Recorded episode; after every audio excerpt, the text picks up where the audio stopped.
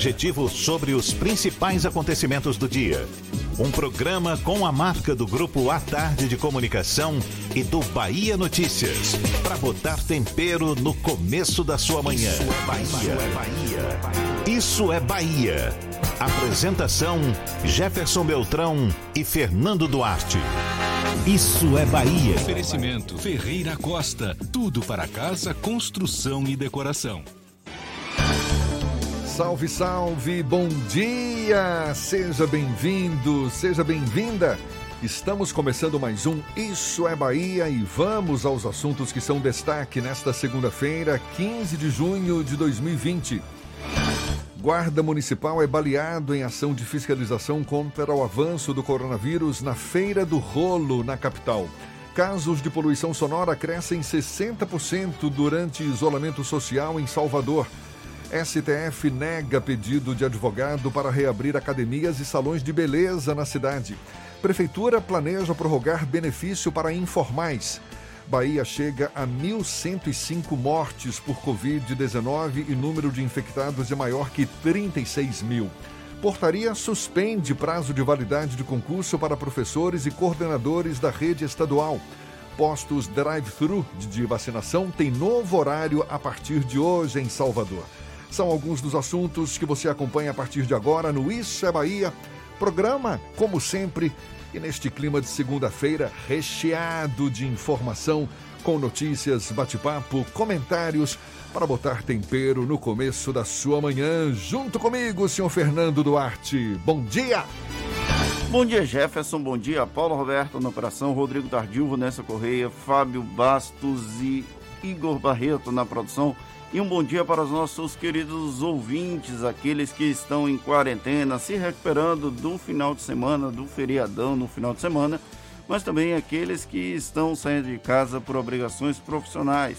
As pessoas que atuam na área de saúde, segurança pública, rodoviários, metroviários, pessoal que atua em supermercados, farmácias e outros serviços essenciais. Sejam todos muito bem-vindos a mais uma edição do Isso é Bahia. Hoje não tem cafezinho não, é? Eu esqueci do cheiro de café porque a máscara está incomodando e eu não consegui enxergar o café. Mas está aqui Paulinho com sua bacia costumeira. Valeu! Olha, a gente lembra você nos acompanha também pelas nossas redes sociais, tem o nosso aplicativo. Pela internet é só acessar a tardefm.com.br e pode também nos assistir pelo canal da Tarde FM no YouTube, se preferir pelo portal à tarde. E estamos ao vivo também pelo Instagram do Grupo à Tarde. São os nossos canais de comunicação à sua disposição para também você participar, enviar suas mensagens, seus elogios, suas críticas. Seja sempre muito bem-vindo. Lembra aí, Fernando? O WhatsApp é o 71993111010, mas você também pode interagir conosco pelo YouTube e pelo Instagram. Quase que não sai YouTube. Tá, tudo isso e muito mais a partir de agora para você.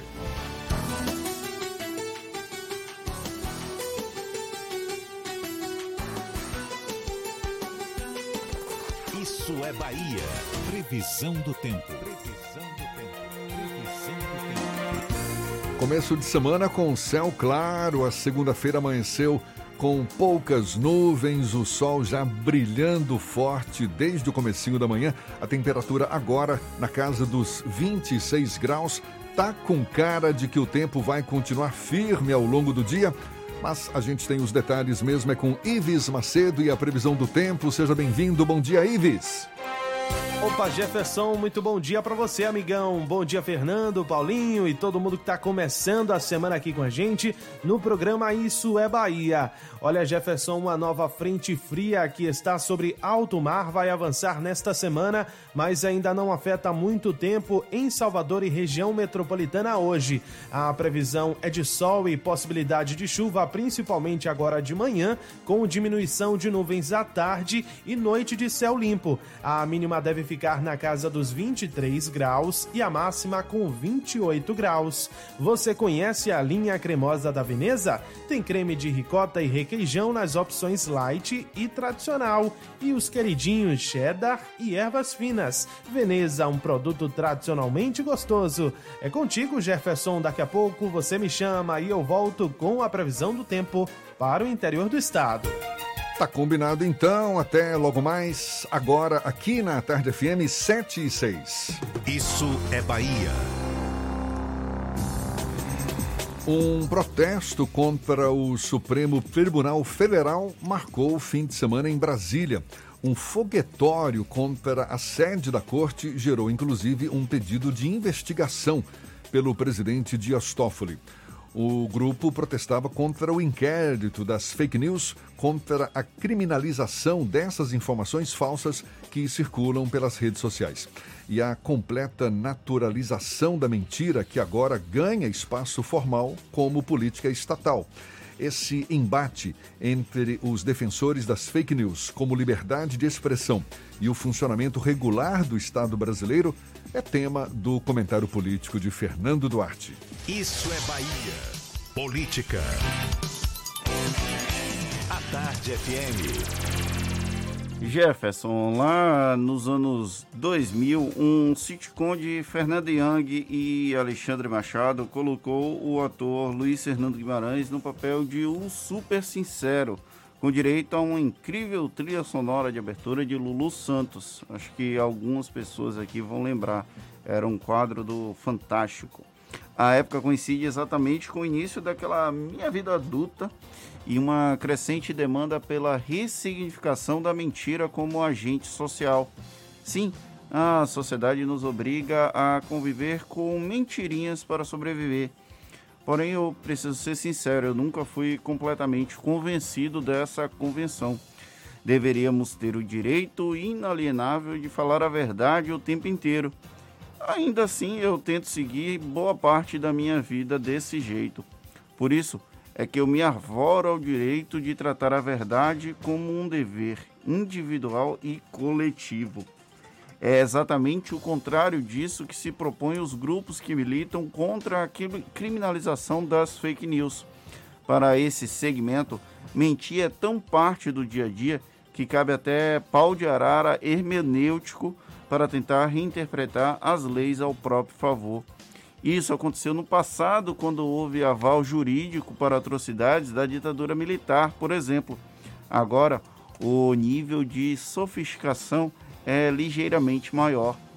Não basta criar a mentira, é preciso reforçá-la e transformá-la em política de Estado, ainda que isso permita uma fragilização das instituições sob a desculpa de que há a defesa tácita da democracia. Calúnia e difamação são crimes previstos no Código Penal, por exemplo. Mesmo assim, o assassinato de reputações orquestrado por quem quer que seja segue a todo vapor. Antes comum no período eleitoral e naturalizado, como no caso de Marina Silva em 2014, agora se percebe que a bola de neve tomou proporções difíceis de controlar. Infelizmente, uma prática que deveria ser repudiada passou a ser política regular, defendida publicamente por importantes atores políticos.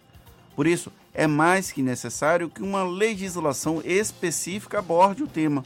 E ela não pode ser o arremedo de projetos cheios de buracos que tentam aprovar no Congresso Nacional o ataque com foguetes à sede do Supremo Tribunal Federal pelo direito de mentir deveria gerar repulsa da população brasileira. Ao invés disso, há quem trate o episódio como mais um exercício de liberdade de expressão. É aí que eu sinto falta do super sincero de Luiz Fernando Guimarães. Talvez ali tivesse uma representação distópica da realidade que poderíamos viver. A verdade pode não ser a pílula vermelha para o mundo em que vivemos, mas ela é bem melhor do que conviver com esse teatro de mentiras que se tornou o Brasil. Pois é, seu Fernando, esses fogos na direção do Supremo incomodaram não só os ministros da Corte, mas também como grande parte da sociedade civil, como você mesmo bem destaca, e também procuradores da Procuradoria da República do Distrito Federal, que vai investigar esse protesto em que manifestantes lançaram fogos de artifício na direção do prédio do Supremo.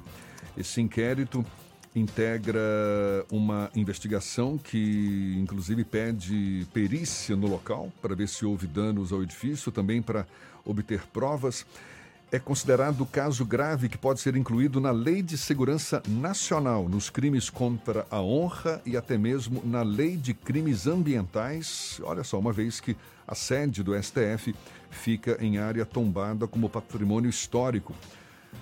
Está tudo correndo em regime de urgência. Vamos ver se vamos chegar aos responsáveis. Essas pessoas deveriam ir presas. Mas, mas, porém, contudo, todavia, no entanto, Entretanto, não criemos expectativas. Agora são 7 e 11 e a Bahia chegou a 1.105 mortes por Covid-19.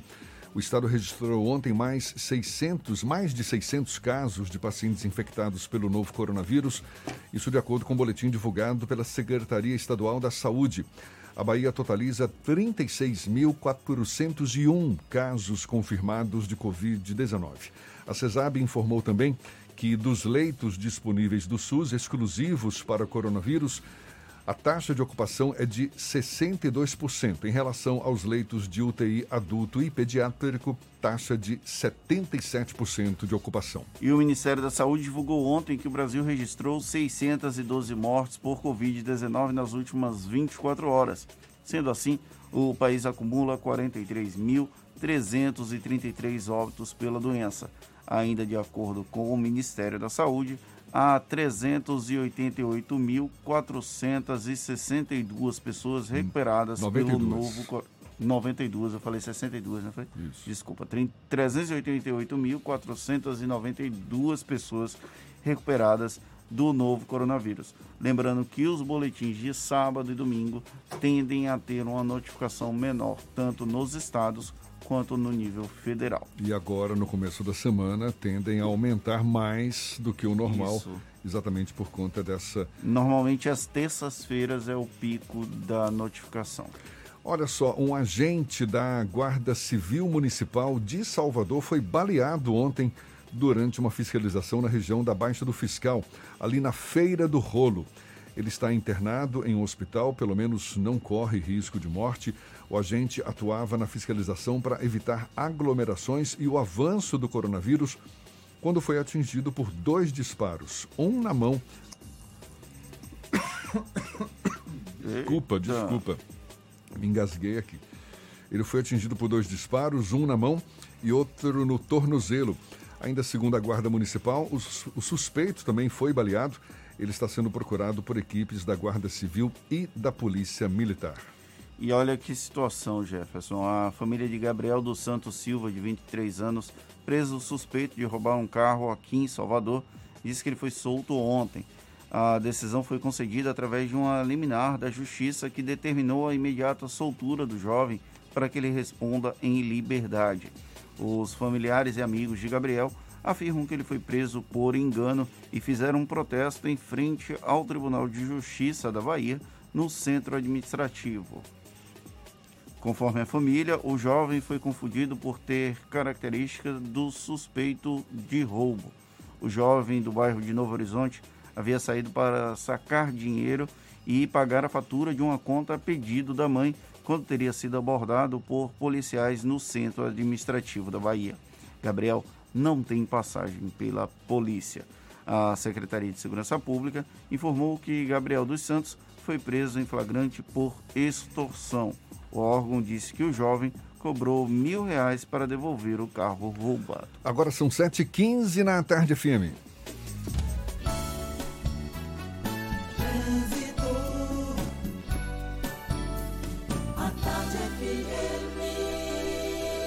Oferecimento Monobloco, Auto Center de portas abertas com serviço de leva e trás do seu carro. A gente fala agora com Cláudia Menezes, de olho nos motoristas, sabendo aí como é que está o fluxo de veículos na Grande Salvador. Bom dia, seja bem-vinda, Cláudia. Muito bom dia para você, Jefferson. Bom dia para toda a turma do Isso é Bahia. Começo falando das mudanças no tráfego da Avenida CM. Os veículos que saem da Paulo VI não podem mais atravessar a Avenida CM para pegar a marginal que dá acesso à Rua da Polêmica. Devem seguir pela principal, sentido Juraci Magalhães. Para acessar a marginal agora, precisa seguir em direção ao Iguatemi e pegar o retorno que foi aberto perto de um hipermercado local. Outra mudança nessa região é que foi fechado o acesso ao retorno que existia ali na Praça Newton Rick para seguir em direção à Lucaia. Neste instante, milhares de famílias do sertão nordestino passam fome, sede e vivem sem nenhum recurso. Se está difícil para nós, imagine para eles. Colabore com os amigos do bem. Doe em amigosdobem.org. Volto com você, Jefferson. Obrigado, Cláudia. Tarde FM de carona com quem ouve e gosta. Casos de poluição sonora crescem 60% durante isolamento social em Salvador. E postos de drive-thru da vacinação têm novo horário a partir de hoje. A gente dá os detalhes já já para vocês. São 7h16 na Tarde FM. Você está ouvindo Isso é Bahia. Assembleia Legislativa da Bahia. Plantão permanente contra o coronavírus. Autorizando o pagamento de auxílio de 500 reais para pessoas com sintomas leves da doença passarem a quarentena em um centro de acolhimento. Debatendo de forma virtual com presidentes de assembleias de outros estados a crise sanitária que o país vive e possíveis ações para diminuir seus efeitos. Juntos, vamos fazer valer a nossa força e vencer o coronavírus. ALBA, Assembleia Legislativa da Bahia. O mundo entrou em guerra, uma guerra difícil contra um inimigo invisível e mortal. Mas como baianos que somos, fomos à luta, com ação e união, porque toda a vida importa. Dedicamos muitas UPAs pelo estado ao coronavírus, separamos hospitais para os atendimentos na capital e no interior, dobramos o número de leitos, investimos em equipamentos, apoiamos nossos heróis do dia a dia, ajudamos quem mais precisa com a conta de água e vale alimentação. E vimos a solidariedade chegar em todo canto. Vestimos nossas máscaras, descobrimos a importância de ficar em casa. Sabemos que não está fácil, mas a guerra continua, por isso não desista. Se tiver sintomas, ligue Telecoronavírus 155. Baixe também o aplicativo Monitora Covid-19 e continue cuidando de você e dos outros. Entramos nessa guerra contra o coronavírus juntos e juntos também é que vamos vencer. Governo do Estado. Monobloco, o pneu mais barato da Bahia. 0800 111 7080 e a hora certa. A Tarde FM 7 e 18. Você sabia que na Monobloco toda a energia elétrica utilizada para consertar o seu carro é captada de placas solares? E que o óleo trocado do seu carro vai para reciclagem para ser refinado novamente? E que na Monobloco os pneus velhos deixados pelos clientes podem virar chachim, cadeira e até asfalto? Não sabia? Então se ligue. Monobloco faz tudo de mecânica e tem o pneu mais barato da Bahia. Água de Meninos, Lauro de Freitas e Abrantes. 0800 111 7080. Voltamos a apresentar Isso é Bahia. Um papo claro e objetivo sobre os acontecimentos mais importantes do dia. 7 e 19 temos notícias da redação do portal Bahia Notícias. Lucas Arrasa é quem tem as informações. Bom dia, Lucas. Bom dia, Jefferson. Bom dia, Fernando. E para você que nos escuta aqui na capital do estado. Após um surto de um, em um dos maiores mercados atacadistas de Pequim, a China registrou 57 novos casos do novo coronavírus na noite de ontem. Para evitar um novo colapso, a capital chinesa vai decretar lockdown em 11 bairros ao redor do estabelecimento. O número de casos desse fim de semana na China é o maior contabilizado diariamente no país, que um dia já foi foco da doença e não registrava novos casos desde abril. E conhecido na cena artística da Bahia, o ator e diretor Paulo Bittencourt, conhecido como Paulo Bitenca, morreu nesse sábado, vítima do novo coronavírus. Ele foi internado com crise renal e apresentou febre. Depois, testou positivo para a Covid-19 e foi transferido para o Hospital Geral Ernesto Simões Filho, em Palmiúdo. Lá, ele ficou internado até o falecimento. Paulo era graduado em arqueologia pela Universidade Federal da Bahia e estava cursando o bacharelado interdisciplinar em artes pela mesma faculdade. Eu sou Lucas Arraes, falo direto da redação do Bahia Notícias para o programa Isso é Bahia. É com vocês aí no estúdio. Agora são 7h20 e os postos de drive-thru da campanha nacional de vacinação contra a gripe aqui em Salvador vão mudar o horário de funcionamento a partir de hoje. Segundo a Prefeitura, os serviços disponibilizados no 5 Centro de Saúde no Vale dos Barris, no campus Cabula e também em Brotas da Faculdade Baiana de Medicina, além do posto no Atacadão Atacarejo de Fazenda Coutos, todos esses vão passar a funcionar em regime de turnão, das 8 da manhã às 2 da tarde. Já o drive-thru da Arena Fonte Nova, esse foi desativado. A vacinação segue também em todas as 142 salas de vacina das unidades básicas da rede municipal, de segunda a sexta-feira, das 8 da manhã às 5 da tarde. 30 toneladas de alimentos não perecíveis e materiais de limpeza já foram arrecadados na campanha Quarentena Solidária, lançada em abril deste ano pelo Corpo de Bombeiros da Bahia. Os cuidados com o novo coronavírus também são uma preocupação constante. Desde os primeiros casos da Covid-19, foram iniciados os protocolos de segurança junto aos integrantes da corporação. A gente fala mais sobre esse assunto Conversando agora com o comandante-geral do Corpo de Bombeiros da Bahia, Coronel Francisco Teles, nosso convidado aqui no Issa Bahia. Muito obrigado por aceitar nosso convite. Seja bem-vindo. Bom dia, Coronel. Bom dia. E estamos aí permanentemente na luta para prevenir e combater o coronavírus, né? É função da instituição fazer dessa forma e a gente busca de todas as maneiras fazer com o nosso afetivo para que ele tenha uma condição maior de fazer essa proteção e salvamento de vidas da sociedade. Pois é, Coronel, eu queria começar essa nossa conversa com o senhor dizendo qual tem sido o impacto da pandemia no Corpo de Bombeiros da Bahia, se algum dos integrantes da corporação já foi acometido pela doença, se a pandemia tem comprometido as ações dos bombeiros, como é que o senhor avalia essa situação? Veja bem, até mesmo por começarmos a fazer esse processo de proteção até antes mesmo do carnaval, com umas notícias que ainda eram esparsas dessa situação lá na China, nós passamos a adquirir materiais de proteção para o nosso efetivo, tanto que já no carnaval nós nos preocupamos, todos os nossos postos tinham álcool gel, todas as nossas patrulhas de atendimento pré-hospitalar usavam não só o gel, mas luva e já com o protocolo de uso de máscaras em qualquer atendimento.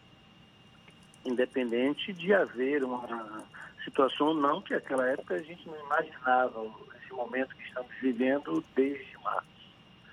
Nessa condição, nós passamos a fazer um protocolo de proteção adquirimos de forma ainda precoce todos os materiais necessários, os distribuímos à tropa e quando começamos a ter essa crise efetiva que tomou conta de todo mundo, nós endurecemos os protocolos. Em razão disso, todos os bombeiros militares, independente de serem administrativos e operacionais, que nós temos um efetivo, vamos dizer assim, aproximado de 10% do efetivo que fazem trabalhos administrativos, mas concorrem às escalas operacionais de forma obrigatória, porque não podemos deixar de que, deixar de que façam isso, porque a gente sabe que com o tempo se perde a prática e desaprende.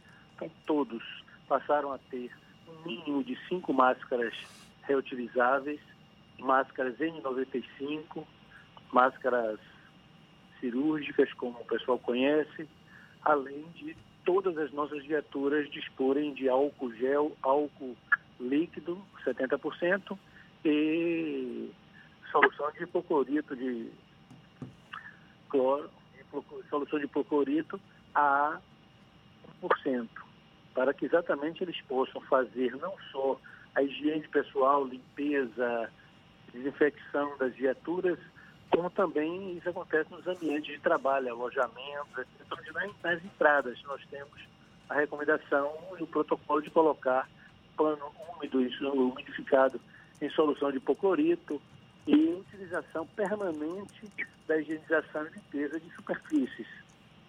Isso gente- fez, nos fez prevenir de forma significativa, tanto que, lógico, como existe hoje a contaminação comunitária, nós temos na nossa tropa um quantitativo que contraiu o coronavírus, mas vamos dizer assim, ou números que nos trazem uma, um alento, tanto que nós não tivemos nenhuma situação de maior gravidade. Temos hoje, são 14 infectados neste, neste momento, todos monitorados diária e na prática duas, três vezes por dia. Nós temos uma equipe que monitora, que faz contato com o nosso bombeiro ou bombeira militar para saber como ele está, qual necessidade ele tem e vamos assim ajustando. No quartel, quando a gente percebe qualquer tipo de situação, a gente, exatamente desse monitoramento que a nossa coordenadoria de saúde faz, toma automaticamente as providências para que exatamente nós não tenhamos, ou se acontecer, a possibilidade seja bem reduzida da, da infecção comunitária nos quartéis. E A gente sabe que são profissionais, pois é, são profissionais que não raro enfrentam situações de risco, situação de extremo estresse, não é? Tem algum apoio psicológico, terapêutico também oferecido aos integrantes da corporação, coronel? Com certeza. Desde o primeiro momento e quando começaram a aparecer os primeiros casos concretos na Bahia, em especial em Salvador e naquelas cidades onde hoje temos um número bem significativo de pessoas contaminadas, nós percebemos um movimento de mais ansiedade, mais angústia na tropa e com familiares, que familiares naturalmente começaram também a ter problemas. Com isso, nós estruturamos por meio do nosso, da nossa coordenação de valorização profissional, o nosso CEVAP, a estrutura de psicólogos que fazem o trabalho tanto presencial como o trabalho por ligação telefônica, esse contato permanente de visita aos nossos quartéis, seja na capital, seja no interior, para fazer com que a tropa fique menos tensa, menos angustiada, vamos dizer assim, com os problemas, porque, logicamente, como atuamos na linha de frente, nós temos também a situação de ter que transportar, ter que atender, fazer atendimento pré-hospitalar de pessoas com Covid em seus vários estágios.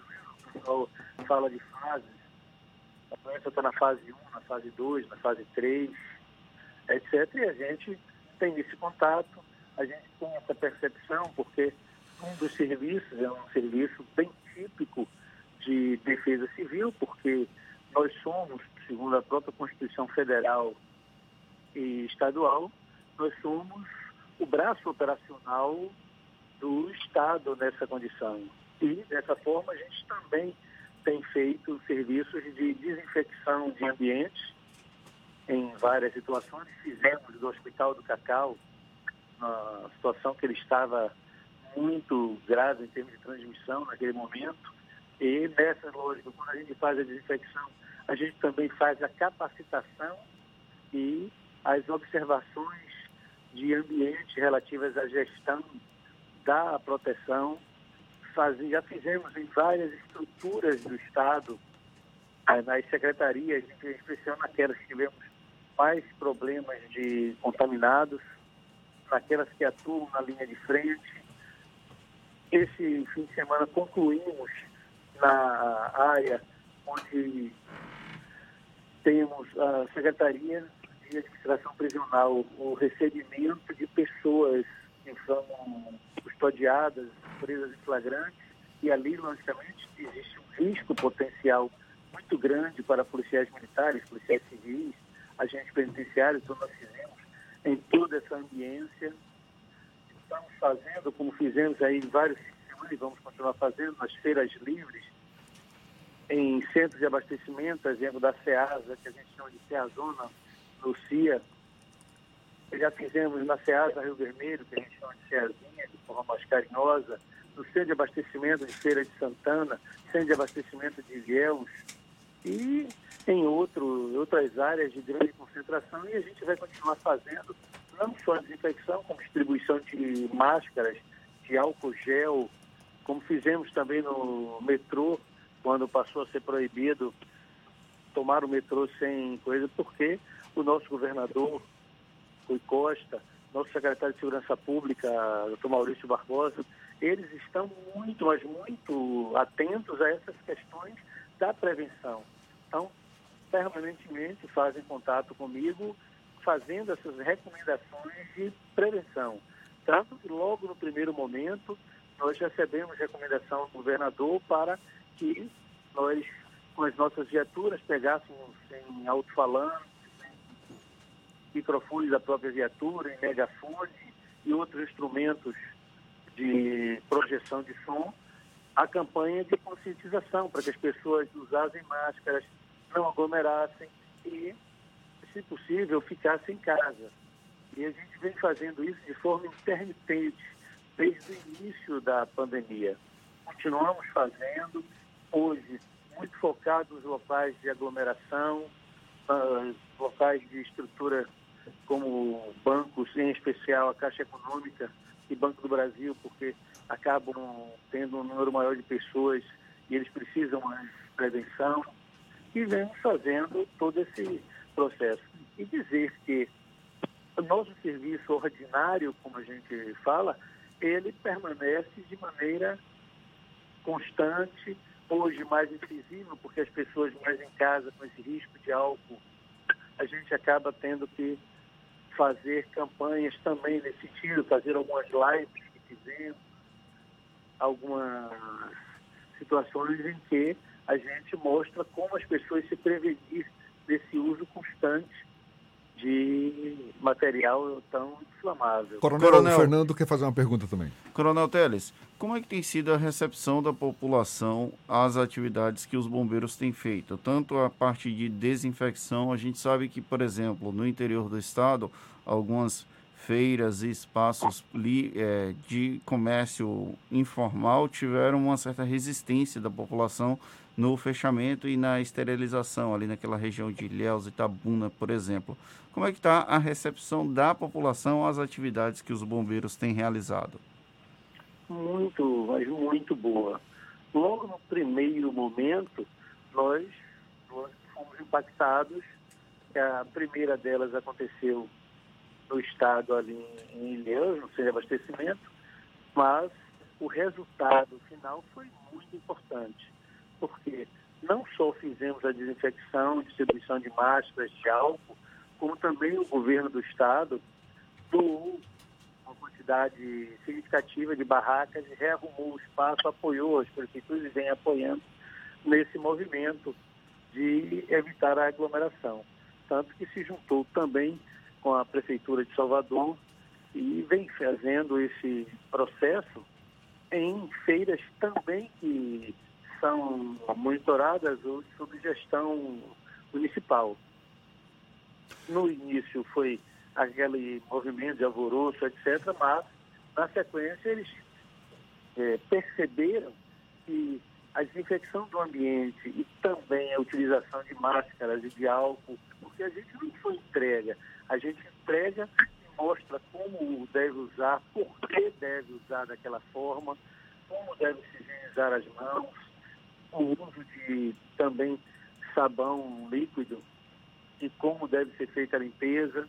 Então, esse movimento fez que houvesse, ao contrário, uma solicitação muito grande por feirantes, pelas administrações das pelas associações, e nesse sentido nós começamos a nos movimentar também com o apoio das associações, como aconteceu lá em na SEASA do CIA. E hoje, e se necessário amanhã, vai acontecer no subúrbio ferroviário, porque a gente sempre faz uma programação de um dia e, se necessário, o outro dia fica já ajustado para que possa acontecer também. Tá certo. E Coronel Francisco Teles, comandante-geral do Corpo de Bombeiros, muito obrigado. Parabéns pelo trabalho desenvolvido. Muito bom a gente poder contar com o Corpo de Bombeiros. E a gente agradece mais uma vez também pela sua disponibilidade, pela atenção dada aos nossos ouvintes. Um bom dia para o senhor. Bom dia, estamos à disposição e pedimos que as pessoas possam se envolver e fazer as suas doações nos quartéis de bombeiros. Bom dia. Essa conversa vai estar disponível logo mais nos nossos canais no YouTube, Spotify, iTunes e Deezer. Agora, 24 minutos para as 8 na tarde FM.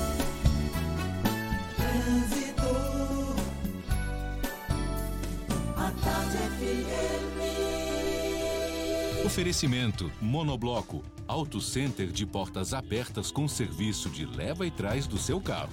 Temos novidades com Cláudia Menezes. É você, Cláudia.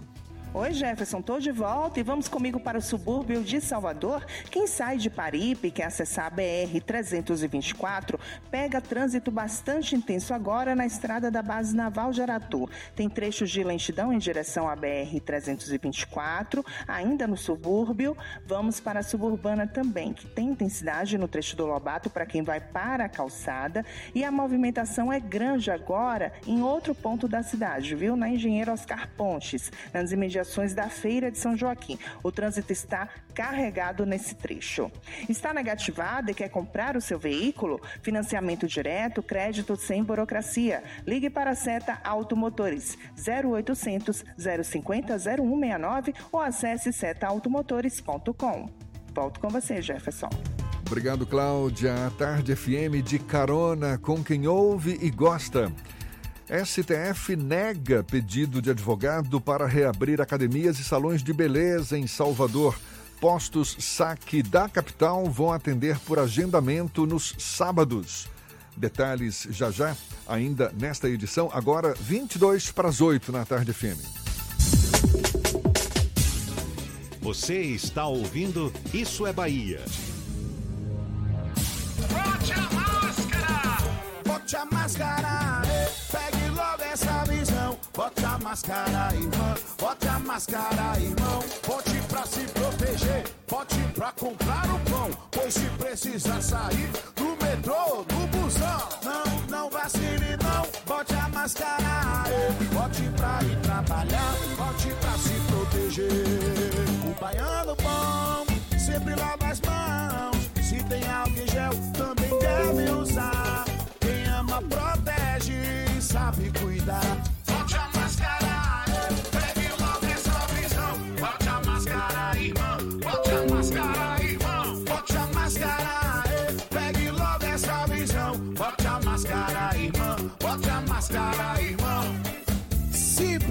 Sair, bote a máscara. É a Bahia contra o coronavírus. Governo do Estado. Você sabia que na Monobloco os pneus velhos deixados pelos clientes podem virar chachim, cadeira e até asfalto? E que a Monobloco apoia o esporte amador e a cultura? E que também na Monobloco uma parte do lucro do serviço do seu carro você pode direcionar para algumas instituições beneficentes? Não sabia? Então se ligue. Monobloco faz tudo de mecânica e tem o pneu mais barato da Bahia. Água de Meninos, Lauro de Freitas e Abrantes. 0800 111 7080. Central Papelaria, os melhores preços e a maior variedade em material escolar e escritório da Bahia e a hora certa. A Tarde FM, 22 para as 8. 3369 mil. Central Papelaria, variedade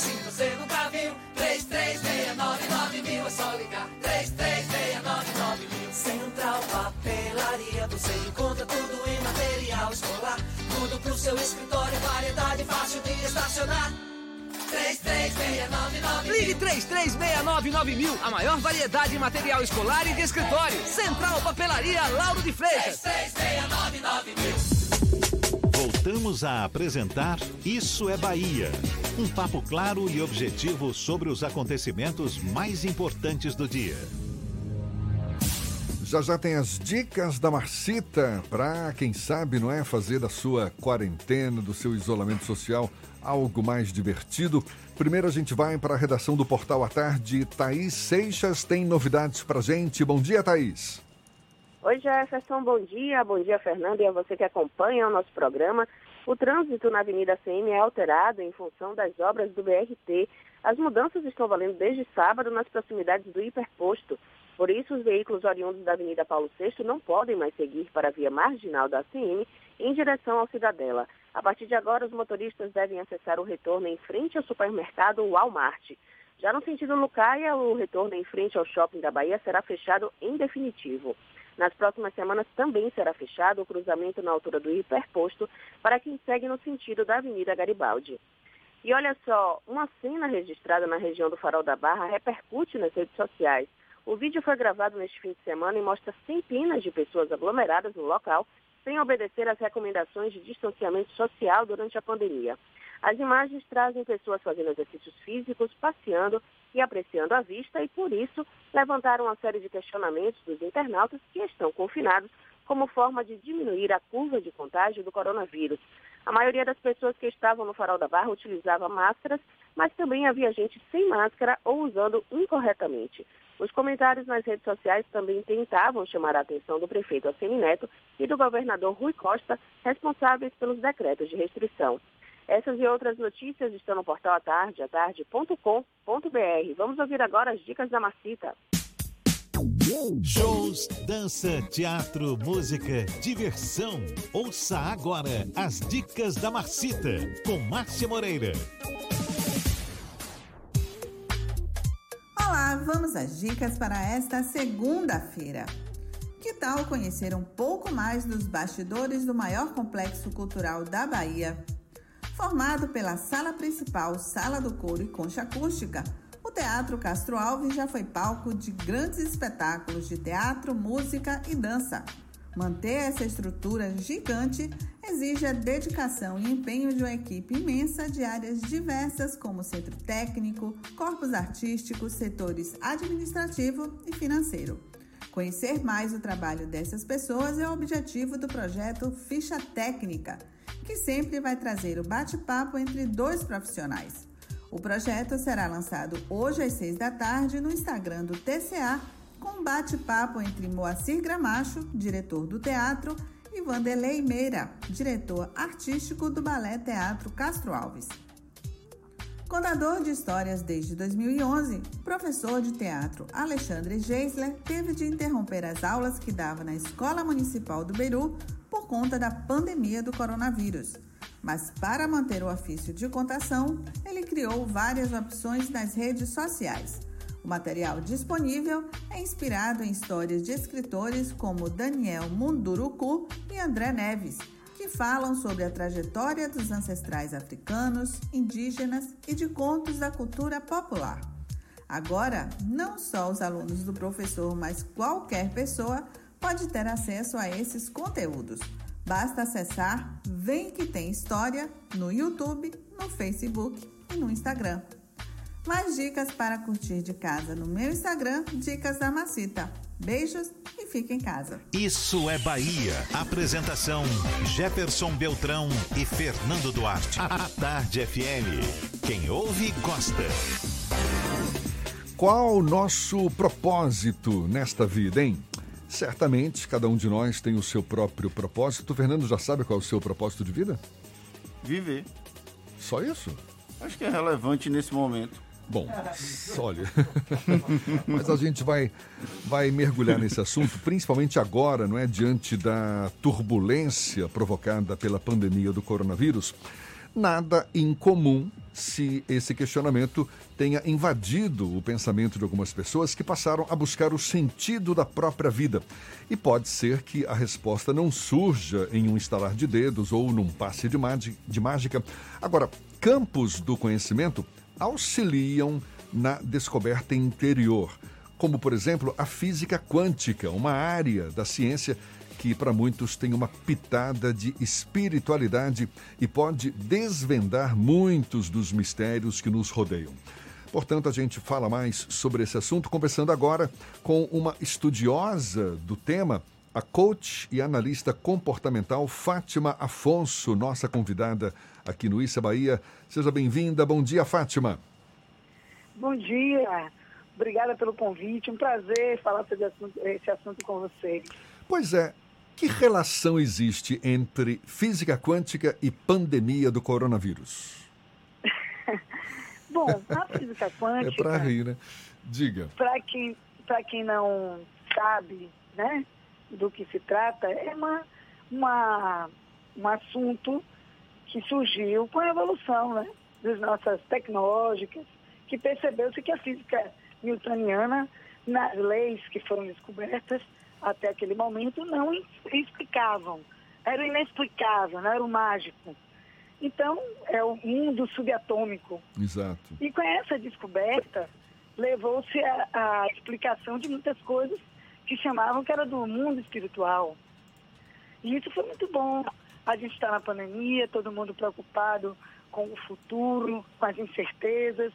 E a física quântica tem tudo a ver com isso. Por exemplo, visão de futuro que se fala, né? Como será? Como é que eu posso influenciar o meu futuro com os meus pensamentos? Tudo isso tem a ver com física quântica. Porque realmente o nosso pensamento influencia na matéria. Olha que coisa incrível. Uhum. Nós podemos é, ter autocura. Tudo isso é física quântica. A física quântica explica a autocura, por exemplo. Pois é, a gente sabe que a física quântica é um braço da física que estuda, digamos, a, a, subversão não é, dos próprios fundamentos newtonianos, ou seja, uma física que subverte toda essa física que a gente conhece. E esses dias eu estava ouvindo um especialista em física quântica, ele fazendo uma relação com essa pandemia. Hoje, é, tudo bem, tem esse, digamos, consenso de que a pandemia existe, é, de que o pensamento que prevalece nesse momento é de o cuidado necessário, o risco da infecção, ou seja, é como se existisse um inconsciente coletivo que o Jung, não é, já já se referia a respeito, tomando conta aí da, da, da, maioria das pessoas. Mas que isso não significa necessariamente que cada um de nós tem que, digamos, absorver esse inconsciente coletivo e aí se postando, né, se se colocando de um jeito diferente, se preservar é, é, de uma forma mais, mais saudável nessa história. Tem a ver esse raciocínio, ou seja, não se deixar levar pelo inconsciente coletivo para se preservar num momento como esse? Tem sim, porque quem tem um livro maravilhoso que é Biologia da Crença, de Bruce Lipton, que ele mostra que o nosso pensamento interfere das nossas células, o funcionamento do nosso organismo. Tem provas também de que o nosso pensamento pode, pode não, ele interfere no nosso sistema imunológico. Então, o que você acredita tem resultados na matéria. Né? E o que é que a gente acredita? É o que a gente pensa, é o que a gente fala. Eu trabalho com o processo coaching, né? Eu trabalho com, com reprogramação cerebral, eu trabalho com novas como é, técnicas para que você acesse essa crença e reformule essa crença. E isso é muito importante. Então, a física quântica vem e é quem dá o suporte para as ferramentas que a gente usa no método coaching. A física quântica e a neurociência. E o que, é que a física quântica sustenta? Tudo aquilo que a gente já sabia, mas era considerado sobrenatural. Então, nesse processo que a gente utiliza, que é o método coaching, a gente vê que realmente, se você, se o subconsciente, se o consciente coletivo, desculpe, ele tende a uma postura negativa, gerando pânico, as pessoas acreditando que vão ficar doentes, isso vai abalar o sistema imunológico, as pessoas vão ficar doentes, não necessariamente só de Covid. Nós estamos tendo problemas outros de saúde. Né? Estamos tendo desequilíbrios emocionais, que o processo coaching trata disso. Inteligência emocional. O que é inteligência emocional? É você ter o controle sobre as suas emoções, gerando autoconsciência, consciência social, e isso vai impactar qual a diferença entre isso que a senhora propõe e o efeito placebo? Ah, boa pergunta, Fernanda. o placebo, gente, é você acreditar num resultado, né? Por exemplo, tem o nocebo também, né? O contrário do placebo. Porque o placebo é você acreditar que, por exemplo, o que mais se conhece, né? Você toma um remédio, não é remédio, né? Mas o médico lhe diz, você confia né, naquele médico, diz que vai ter o resultado X e o, resultado X realmente acontece. E a gente pode usar isso para qualquer coisa, porque o cérebro, ele dá o comando do nosso organismo. Se você sabe quais são os comandos, que é o que o, o coaching fornece como ferramenta para o cliente, é você saber o Ctrl D, o Ctrl V, o Ctrl C do seu cérebro. Isso é maravilhoso. Isso é neurociência. Então, essas duas ciências aliadas, o efeito é maravilhoso. Aí eu percebo que dá aquele resultado que não tem remédio, não tem nenhuma substância que está mudando o funcionamento do sistema orgânico. Na verdade, você acreditou e o cérebro deu os comandos que eram necessários daquele resultado que você deseja, que você acredita que vai acontecer. Não seja a mesma coisa.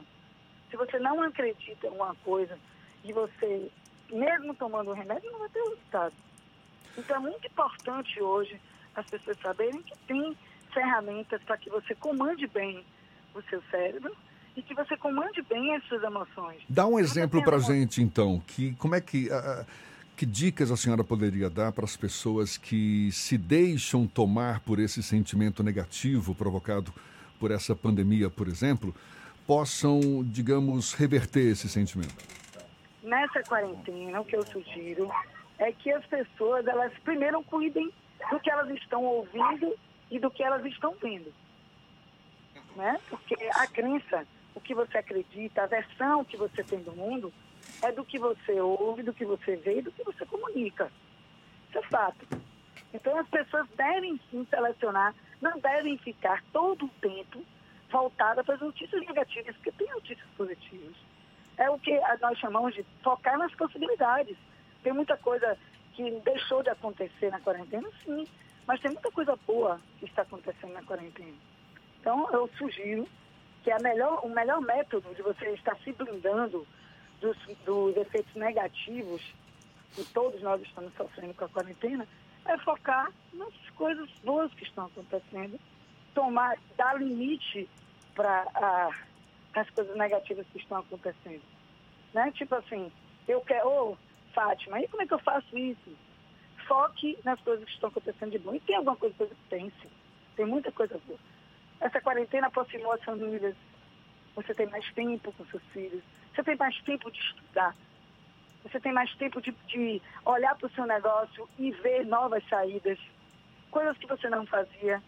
Então, buscar isso.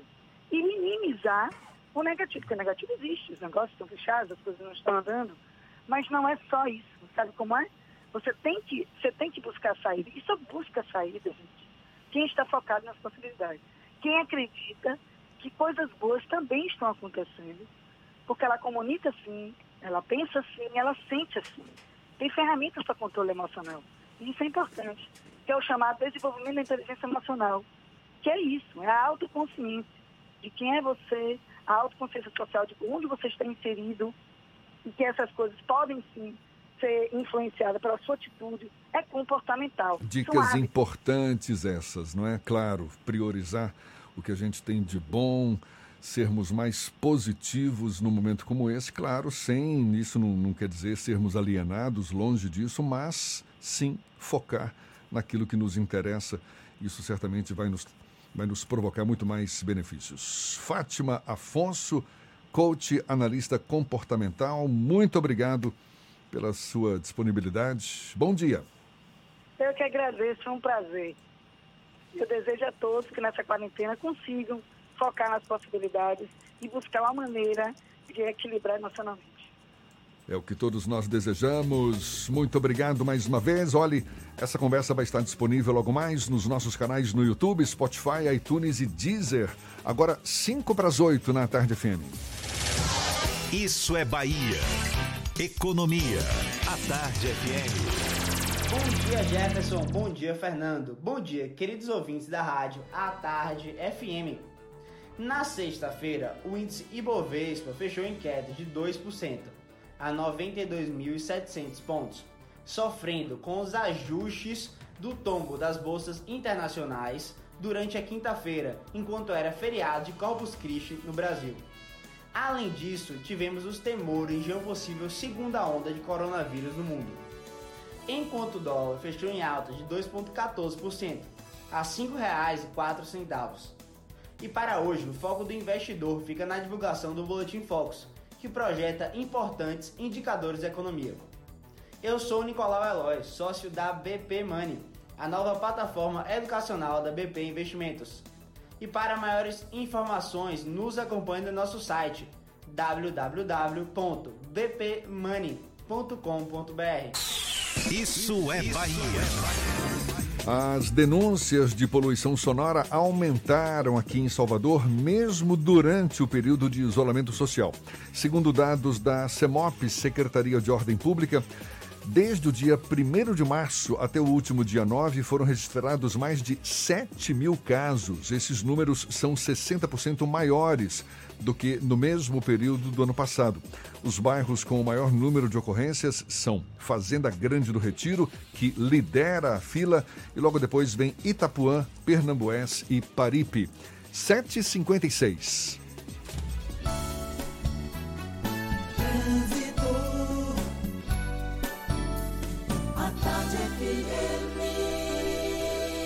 Oferecimento Monobloco, Auto Center de portas abertas com serviço de leva e trás do seu carro. Cláudia Menezes, mais uma vez conosco. Novidades, Cláudia? Tô de volta, Jefferson. E o Vale do Ogunjá segue agora com um pouco de intensidade lá no trecho inicial para quem sai da Avenida Bonocô e pretende acessar a Vasco da Gama. Em outro ponto, lá em Brotas, tem bastante movimentação de veículos agora nos dois sentidos, em pontos da Avenida Dom João VI, que é a principal dessa região de Brotas, entre a rua Valdemar Falcão e a ladeira do Acupe. Dica do dia, Nexgard. Pode ser bulldog francês, pastor alemão, maltês ou vira lata Todos ficam protegidos contra pulgas e carrapatos com NexGard, a marca mais vendida no mundo. Volto com você, Jefferson. Obrigado, Cláudia. A Tarde FM de carona com quem ouve e gosta. Intervalo e a gente volta já já para falar para toda a Bahia. São 7h57 na Tarde FM. Você está ouvindo Isso é Bahia. O mundo mudou e para se preparar para o novo, você precisa estudar. Por isso, faça como o Ebert, formado em odontologia pela Unime. Ele contou com professores experientes e conseguiu chegar aonde sempre quis. Vem também para a Unime. Aqui você tem trilhas de carreira, que são conteúdos complementares que o mercado valoriza e bolsas de até 100%. Consulte condições. Faça o vestibular online. unime.edu.br. Unime. Todo dia é dia de acreditar. Madre de Deus contra o coronavírus. O combate ao coronavírus depende de nós. Aqui em Madre, a Prefeitura está dando cestas básicas para alunos da rede municipal e famílias cadastradas no município. Está desinfectando vias e espaços públicos, antecipou feriados e decretou toque de recolher das 8 da noite às 5 da manhã. Fique em casa. Se precisar sair, use a máscara. Prefeitura de Madre de Deus. Novo governo, mais humanidade. O governo do estado tem mais novidades para o combate ao coronavírus. Você já conhece o telecoronavírus? Basta ligar 155 e você receberá orientações de uma forma mais rápida sobre a doença. O atendimento é das 7 às 19 horas e a ligação é gratuita. Tem também o novo aplicativo Monitora Covid-19 onde você vai colocar informações sobre a sua saúde e, se for identificado algum risco, um médico fará contato em até 24 horas para te orientar. Mas se ligue, porque é muito importante permitir que o aplicativo tenha acesso à sua localização. E uma última mensagem: é obrigatório usar máscara nas ruas. O ideal é ficar em casa, mas se precisar sair, vá de máscara. Assim você se protege e evita que o vírus se espalhe. Ao voltar para casa, não esqueça de lavar bem as mãos e depois a sua máscara com água e sabão. Juntos vamos vencer essa guerra. Governo do Estado, a Bahia contra o coronavírus.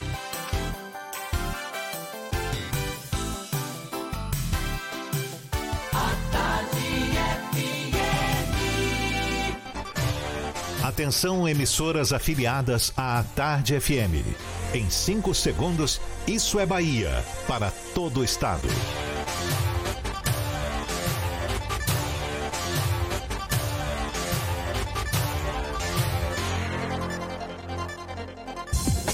No ar, isso é Bahia. Informação com a marca do Grupo A Tarde e do Bahia Notícias. Política, segurança, saúde, cidadania. Isso é Bahia. Apresentação: Jefferson Beltrão e Fernando Duarte. A Tarde FM. Quem ouve, gosta. Salve, salve, bom dia! Seja bem-vindo, seja bem-vinda. A partir de agora, Isso é Bahia em rede com emissoras de todas as regiões do estado. E vamos aos assuntos que são destaque nesta segunda-feira, 15 de junho de 2020. Guarda Municipal é baleado em ação de fiscalização contra o avanço do coronavírus na Feira do Rolo, na capital. STF nega pedido de advogado para reabrir academias e salões de beleza em Salvador. Prefeitura planeja prorrogar benefício para informais. Bahia chega a 1.105 mortes por Covid-19 e número de infectados é maior que 36 mil. Portaria suspende prazo de validade de concurso para professores e coordenadores da rede estadual. Postos drive-thru da vacinação têm novo horário a partir de hoje em Salvador. Assuntos que você acompanha a partir de agora no Isso é Bahia. Programa, como sempre, recheado de informação. Temos aqui notícias, bate-papo, comentários para botar tempero no começo da sua manhã. E junto comigo, neste clima de segunda-feira, seu Fernando Duarte. Bom dia! Bom dia, Jefferson. Bom dia, Paulo Roberto na operação, Rodrigo Tardio, Vanessa Correia, Fábio Bastos e Igor Barreto na produção. E um bom dia para as nossas queridas emissoras parceiras e afiliadas, a Eldorado FM de Teixeira de Freitas, RB Líder FM de Rui Barbosa, Serrana Líder FM de Jacobina, Baiana FM de Itaberaba, 93 FM de Jequié, Interativa FM de Itabuna, Ativa FM de Eunápolis, Cultura FM de Paulo Afonso, Líder FM de Irecê, Cidade FM de Luiz Eduardo Magalhães e Itapuí FM de Itororó. Sejam todos muito bem-vindos a mais uma edição do Isso é Bahia. A gente lembra, você nos acompanha também pelas nossas redes sociais, tem o nosso aplicativo, pela internet, já sabe, é só acessar a tardefm.com.br. Temos também o nosso canal no YouTube para você nos assistir, se preferir, pode ser pelo Portal à Tarde e ainda pelo Instagram do Grupo à Tarde. Estamos ao vivo, são os nossos canais de comunicação à sua disposição para também marcar presença, participar, enviar suas mensagens, suas críticas, suas sugestões. Lembra aí, Fernando? O WhatsApp é o 71993111010 e você também pode interagir conosco pelo YouTube e pelo Instagram. Mande a sua mensagem, participe conosco aqui no estúdio. Tudo isso e muito mais a partir de agora para você.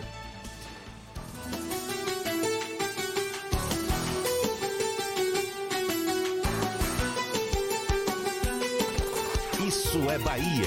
Previsão do tempo. Previsão do tempo. Previsão do tempo. A segunda-feira amanheceu com o céu parcialmente encoberto, mais claro do que nublado aqui na capital baiana. O sol já brilhava desde o começo da manhã, temperatura na casa dos 26 graus. É possível que ainda ocorra chuva pela manhã, portanto, aumento de nuvens ainda pela manhã, mas durante a tarde o sol deve ficar mais firme, assim como o próprio tempo, sem previsão de chuva. A temperatura hoje na capital varia de 23 a 29 graus. Para o interior do estado, a gente tem as informações com o segundo tempo de Ives Macedo aqui no Issa Bahia. Seja bem-vindo mais uma vez. Bom dia, Ives. Olá, muito bom dia novamente, Jefferson. Bom dia para você do interior do estado que já está junto com a gente aqui no programa Isso é Bahia, em especial você de Itaberaba e de Eunápolis. E aí, quer saber como é que vai ficar o tempo nessas cidades? Então vamos nessa. Em Itaberaba tem previsão de sol com chuva agora de manhã e diminuição de nuvens à tarde e noite com pouca nebulosidade. Mínima de 17 e máxima de 28 graus. Vamos agora para a cidade de Eunápolis, que tem previsão de sol com nuvens agora durante o dia, com períodos de nublado e chuva a qualquer hora. Mínima de 20, máxima de 28 graus. Atenção, a meningite meningocócica pode matar em 24 horas. A vacina está disponível gratuitamente para adolescentes de 11 e 12 anos. Procure o posto de saúde mais próximo. É com você, Jefferson. Eu volto amanhã com mais informações do tempo. Tá combinado então. Até amanhã, Ives. Aqui na Tarde FM 8 e 5. Isso é Bahia. Governo da Bahia e Prefeitura de Salvador não flexibilizaram as medidas restritivas, mas imagens registradas no fim de semana mostram que a população começa a se sentir confortável para deixar o isolamento. Haja vista imagens que circularam pelas redes sociais da Barra, da Orla da Barra. A gente até comentou a respeito na primeira hora do programa de hoje. Muita gente ali pelo calçadão da Barra, grande parte das pessoas com máscara, mas muitas pessoas também sem máscaras. Bom, pois é, a mesma situação ocorre em diversos, cida diversas cidades do interior do estado quando as pessoas não conseguem manter o distanciamento social recomendado pelas autoridades médicas e sanitárias ao redor do mundo. Por isso, por mais que haja um cenário relativamente sob controle, a possibilidade de novas ondas de contaminação, sem nem mesmo a primeira ter chegado ao ápice, claro, preocupa as secretarias de saúde. Essa espécie de desleixo de grande parte da população é tema do comentário político de Fernando Duarte. Isso é Bahia. Política. A Tarde FM. Infelizmente, Jefferson, politizamos uma situação de saúde. As pessoas estão interpretando o isolamento e o distanciamento social como uma atitude meramente política, quando na verdade ela é uma atitude sanitária. O isolamento social, o distanciamento social é a única medida que hoje é recomendada efetivamente pelas organizações de saúde no mundo inteiro não apenas a OMS, que na semana passada deu uma derrapada feia com relação à informação de que assintomáticos poderiam não transmitir o novo coronavírus, mas também as autoridades de saúde de outros países do mundo. A gente, infelizmente, não pode falar que é a postura das autoridades de saúde de todo o Brasil, porque, infelizmente, o Ministério da Saúde segue sem um comando efetivo, ainda está sob a interinidade de Eduardo Pazuello e que não demonstra tanta, como é que eu posso dizer, é, ansiedade talvez ou vontade de manter o isolamento social como uma das prioridades, já que não temos uma política nacional de enfrentamento ao novo coronavírus. E aí eu vou lembrar da fala do prefeito Assemineto, tem quase um mês isso, tem umas três semanas. Ele disse que um dos grandes problemas do distanciamento social é que o resultado positivo das medidas vai contra as próprias medidas, porque com na Bahia e em Salvador nós temos um certo controle, não dá, não dá para dizer um controle efetivo, mas há um certo controle. A curva não está subindo acentuadamente, as pessoas acabam flexibilizando os, as medidas de cuidado. Não que as pessoas não estejam usando máscara, não que elas não tenham, não estejam higienizando as mãos, utilizando álcool em gel, mas elas estão flexibilizando o distanciamento social, seja através da ida à Orla de Salvador, como as imagens da Barra ontem assustaram, seja para reuniões de amigos, encontros de parceiros e até mesmo atividades regulares. No interior do estado, a gente volta e meia recebe imagens lá no Bahia Notícias de uma grande quantidade de pessoas aglomeradas na região do comércio ou em filas de bancos sem o, determinado, sem o devido distanciamento social. Infelizmente, isso deve provocar ondas sucessivas do novo coronavírus. Só para lembrar, o grande exemplo mundial que foi a Nova Zelândia, depois de 60 dias, um pouco mais que isso, de total isolamento, com praticamente lockdown em todo o país, o, a Nova Zelândia declarou estar sem nenhum caso de coronavírus após 14 dias sem notificação. Infelizmente, esse não deve ser o cenário do Brasil no curto e médio prazo. Nós teremos que conviver com casos e mais casos do novo coronavírus durante algum tempo, pelo menos até que se haja, até que se descubra uma vacina ou um remédio efetivo.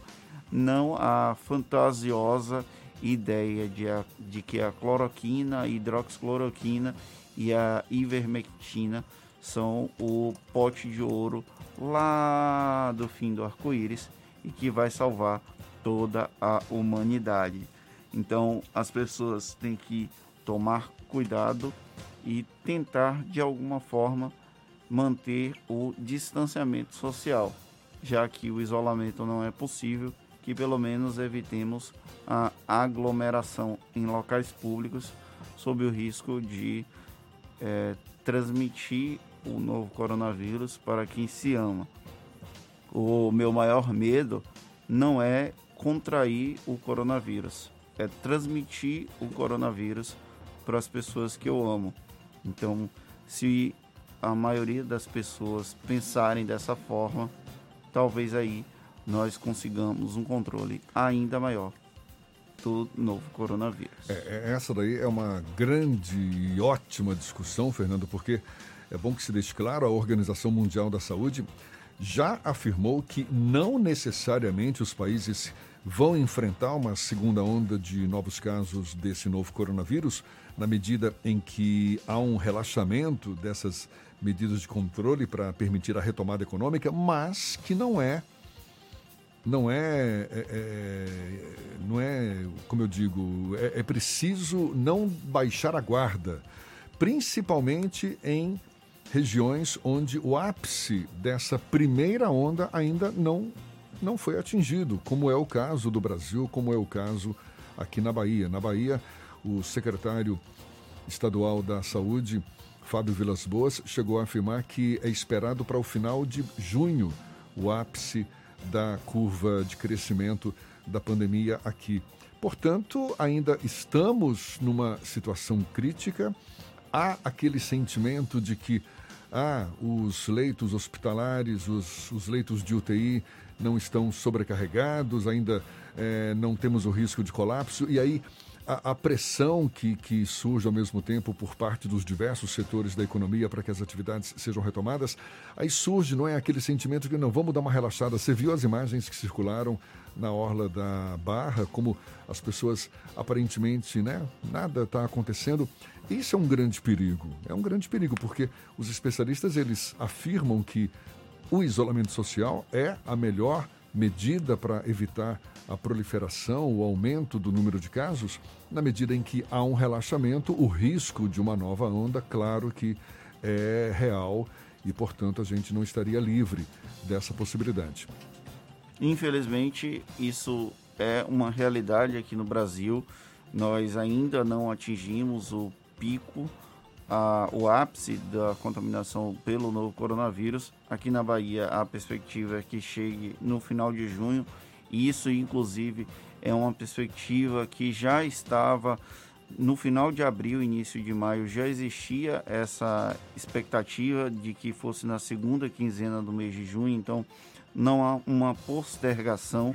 O que tem acontecido é que a abertura de novos leitos postergou o colapso do sistema de saúde, mas não quer dizer que o pico de contaminações já tinha atingido, já teria sido atingido no passado. A abertura sucessiva de leitos, tanto de leitos comuns quanto de leitos de UTI, prorrogou o colapso na área de saúde. Mas, por exemplo, no final de semana nós tivemos UTIs com 74% de ocupação, quando o ideal era que girasse em torno dos 70%. Por mais que de fato seja difícil a gente manter esse isolamento social, a gente já está numa fase de inquietação total Muita gente já não se aguenta mais ficar em casa durante tanto tempo. É natural que a, a, gente queira a retomada da economia, por isso, um dilema muito forte nesse momento sobre o que decidir, não é? Se vai flexibilizar as medidas, se vai manter o isolamento. É, é, é, é um, é uma equação de, de difícil solução, não tenha dúvida, não tenha dúvida. Tanto que existe aí essa discussão, não é? De isolamento horizontal, isolamento vertical. O fato é que a gente ainda vive essa pandemia, não chegamos ao seu ápice, o risco da infecção continua existindo e que tenhamos a consciência necessária para saber qual a atitude mais correta a ser adotada no momento como esse. E eu acho interessante também, é um argumento até que eu utilizo com frequência, é que se você não tem receio de contrair a doença, tenha um receio de contaminar outras pessoas, porque talvez pensando no próximo você tenha algum tipo de empatia, algo que é bem comum hoje em nosso país. Agora, 8 e 16 aqui na Tarde FM, a gente vai para a redação do portal Bahia Notícias. Lucas Arras tem novidades para gente. Bom dia mais uma vez, Lucas. Bom dia, Jefferson. Bom dia, Fernando. Bom dia para quem nos ouve aqui em todo o estado. Vamos começar falando de pesquisa. Isso porque um levantamento realizado pelo Instituto Séculos, em parceria com Bahia Notícias, apontou o favoritismo de Doutor Murilo na corrida pela Prefeitura de Coripe. O candidato aparece como opção para 52,65% das intenções de voto, frente aos 27% dos eleitores que indicaram a preferência por vazio. A pesquisa ouviu 460 eleitores entre os dias 8 e 9 de junho na sede em Povoados de Coribe. O levantamento está registrado com o número 09504-2020. E olha só, companhias aéreas como a Gol e a Latam retomaram seus voos para destinos na Bahia, mesmo durante a expansão do coronavírus aqui no estado.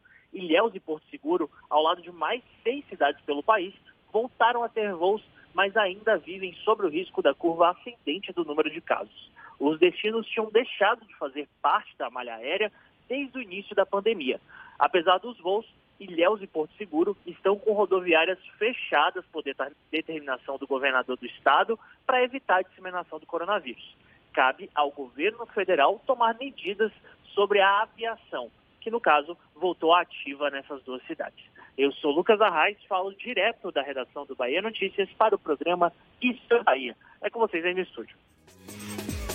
O ministro do Supremo, Luiz Roberto Barroso, negou o pedido de um advogado e da Associação de Defesa dos Direitos dos Consumidores do Estado da Bahia para reabertura de academias e salões de beleza aqui em Salvador. O advogado Henrique Luiz Lopes Quintanilha argumentou que, apesar da determinação municipal, um decreto do presidente Jair Bolsonaro inclui salões e academias no rol de atividades essenciais.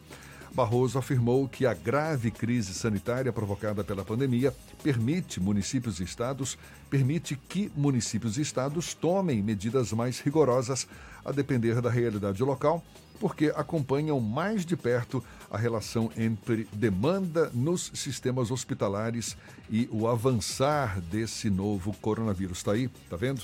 Mais uma discussão. Abre, não abre. Academias e salões de beleza são atividades essenciais, segundo o presidente Jair Bolsonaro, mas os estados e municípios têm o seu poder de decisão é uma equação difícil de ser resolvida. E aí é uma questão de empatia. Tem uma série de pessoas que está ingressando com habeas corpus coletivos e outras medidas judiciais para tentar reabrir o comércio, para tentar evitar toque de recolher. Muitas dessas pessoas fingem estar preocupadas com o bem-estar coletivo, quando na verdade elas querem holofote e querem espaço na imprensa e espaço junto a setores é, conservadores ou que defendem esse tipo de posicionamento, sendo que o próprio Supremo Tribunal Federal já definiu que estados e prefeituras é que têm a autonomia para determinar o fechamento ou abertura de atividades comerciais. Infelizmente, há uma sobrecarga no judiciário sem necessidade alguma, apenas para que figuras como a citada queiram ter holofotes. Olha só, o regime especial de atendimento em postos da rede SAC em Salvador passa a ocorrer também em dias de sábado. O atendimento realizado das 8 da manhã ao meio-dia é feito somente por hora marcada para os postos Saque Cajazeiras, Comércio, Paudalina e Pernambués. E os horários para agendamento já estão liberados no Saque Digital. Para ter acesso, basta acessar o site ou baixar o aplicativo seguindo o passo a passo para cadastro.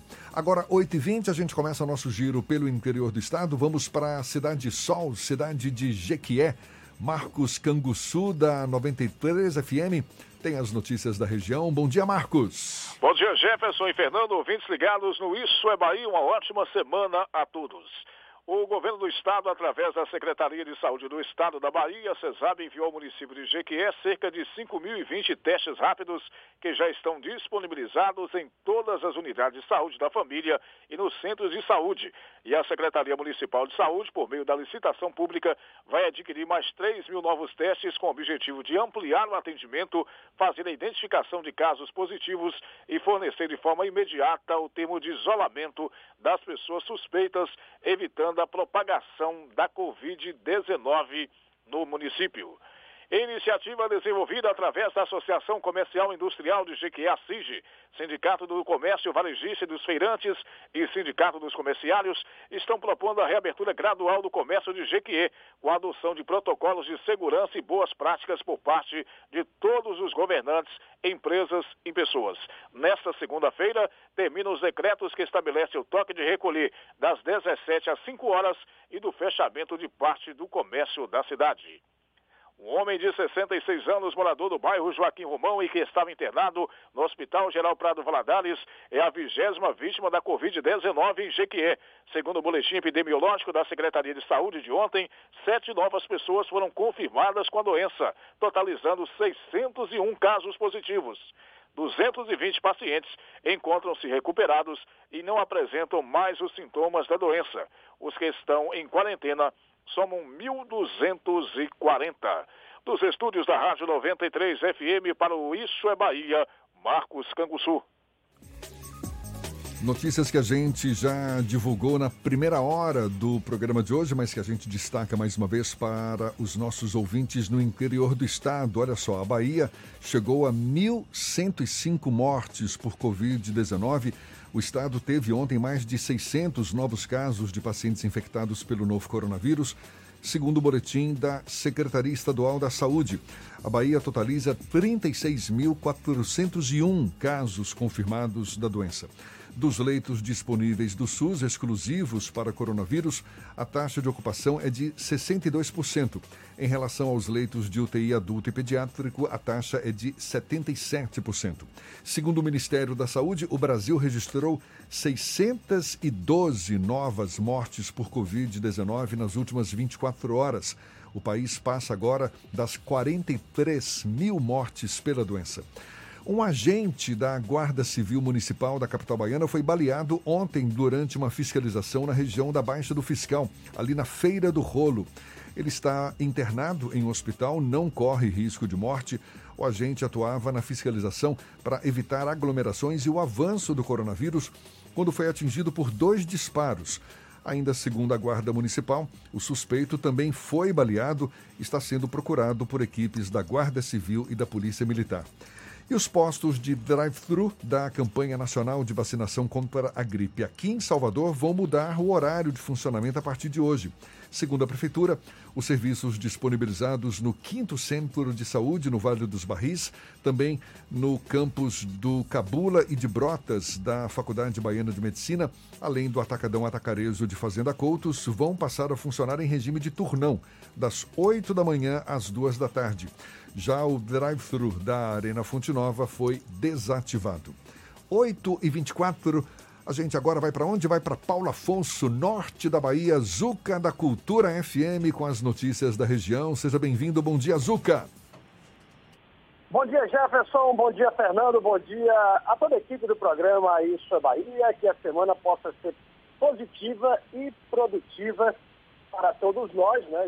Estamos vivenciando esta pandemia, esta luta contra o coronavírus.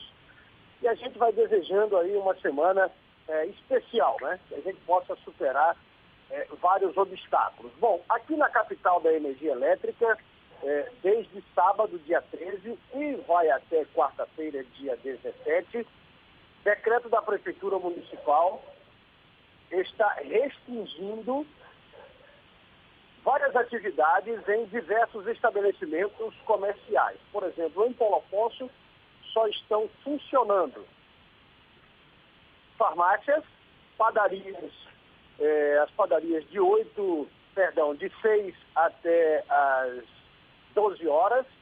Eh, nós temos também eh, funcionamentos de clínicas com agendamentos, mas o comércio, enfim, está totalmente fechado. Inclusive as agências bancárias é, não estão disponibilizando o serviço de caixa eletrônico. Né? É uma medida que a Prefeitura de Paulo Afonso tomou através da Secretaria Municipal de Saúde para tentar diminuir o avanço do coronavírus aqui no município. A gente destaca que Paulo Afonso tem, neste momento, né, ao longo da pandemia, 76 casos confirmados, 36 casos são considerados clinicamente recuperados. 39 aguardam resultados, 161 estão sendo monitorados pela Secretaria Municipal de Saúde e um óbito foi registrado ao longo é, desta pandemia. Com relação a exames, é, desde a última quinta-feira, o LACEN, Laboratório Central, que tem uma unidade aqui em Paulo Afonso, passa a ser responsável pelos exames desta nossa querida microrregião norte da Bahia. Então, as cidades aqui da nossa região estão enviando eh, exames coletados para o LACEN e tem base aqui em Paulo Afonso, lógico que com o suporte do LACEN Central em Salvador. Com relação é, a toda esta movimentação, a toda esta proteção né, dos profissionais que estão na linha de frente, nesta luta contra o coronavírus, várias atividades estão sendo realizadas com relação a fiscalizações. Em uma comunidade da área rural, conhecida como Povoado Juá, no sábado, uma festinha, não é um rolezinho estava acontecendo com paredão, com aglomerações, Denúncias anônimas foram é, destacadas para o sistema de segurança aqui de Paulo Afonso, que vem trabalhando de forma conjunta, e este sistema foi até esta comunidade, acabou com a festinha, atuou o organizador, enfim, ainda tem muita gente que não está levando a situação de uma forma é, séria, não é? E continua proporcionando situações de aglomerações. Mas nós temos um sistema de segurança com a fiscalização rigorosa. Esta é a atual situação da capital da energia elétrica neste momento. Bom, por aqui a gente vai tendo um clima tranquilo, temperatura na casa dos 23 graus, poderemos ter uma máxima de 30, com previsão de pancadas de chuvas ao longo desta segunda-feira. Segue o programa Isso é Bahia, a qualquer momento, a notícia merecendo destaque. A gente volta aqui na programação. Antônio Carlos Zuca, Rádio Cultura de Paulo Afonso, capital da energia elétrica. Segue o líder. Maravilha, Zuca, valeu. Agora, 8h28, a gente faz o intervalo e volta já já. Você está ouvindo Isso é Bahia. Assembleia Legislativa da Bahia plantão permanente contra o coronavírus. Aprovando o projeto que multa quem espalha fake news sobre a pandemia. Autorizando auxílio aos profissionais de saúde contaminados na batalha contra o Covid-19. Determinando o uso obrigatório de máscara em todo o estado. Juntos, vamos, vamos fazer, fazer valer a nossa força e vencer o coronavírus. coronavírus. ALBA, Assembleia Legislativa da Bahia. O mundo entrou em guerra, uma guerra difícil contra um inimigo invisível e mortal. Mas como baianos que somos, fomos à luta, com ação e união, porque toda a vida importa. Dedicamos muitas UPAs pelo estado ao coronavírus. Separamos hospitais para os atendimentos na capital e no interior. Dobramos o número de leitos, investimos em equipamentos, apoiamos nossos heróis do dia a dia, ajudamos quem mais precisa com a conta de água e vale alimentação e vimos a solidariedade chegar em todo canto. Vestimos nossas máscaras, descobrimos a importância de ficar em casa. Sabemos que não está fácil, mas a guerra continua, por isso não desista. Se tiver sintomas, ligue Telecoronavírus 155. Baixe também o aplicativo Monitora Covid-19 e continue cuidando de você e dos outros. Entramos nessa guerra contra o coronavírus juntos e juntos também é que vamos vencer. Governo do Estado. A tarde FM. Trânsito. A tarde FM. Oferecimento Monobloco. Auto Center de portas abertas com serviço de leva e trás do seu carro. Temos novas informações com Cláudia Menezes. Cláudia. Tô de volta, Jefferson, com mais informações. E a Avenida CM está carregada agora no trecho do Iguatemi para quem vai em direção à Lucaia. A Avenida Bonocô tem bastante intensidade nas imediações da estação do metrô em direção ao centro da capital. Vamos falar de estrada também. A BR 324 está com lentidão nas imediações de Águas Claras no sentido Salvador. Não é um trecho muito longo na rodovia, mas tem retenção no sentido Salvador. Quem sai de Paripe agora e quer acessar a BR-324 também pega lentidão em trechos da estrada da Base Naval de Aratu. E a suburbana continua com retenção no Lobato para quem vai para a calçada. Você conhece a linha cremosa da Veneza? Tem creme de ricota e requeijão nas opções light e tradicional e os queridinhos, cheddar e ervas finas. Veneza é um produto tradicionalmente gostoso? Eu volto com você, Jefferson. Obrigado, Cláudia. Tarde FM de carona com quem ouve e gosta.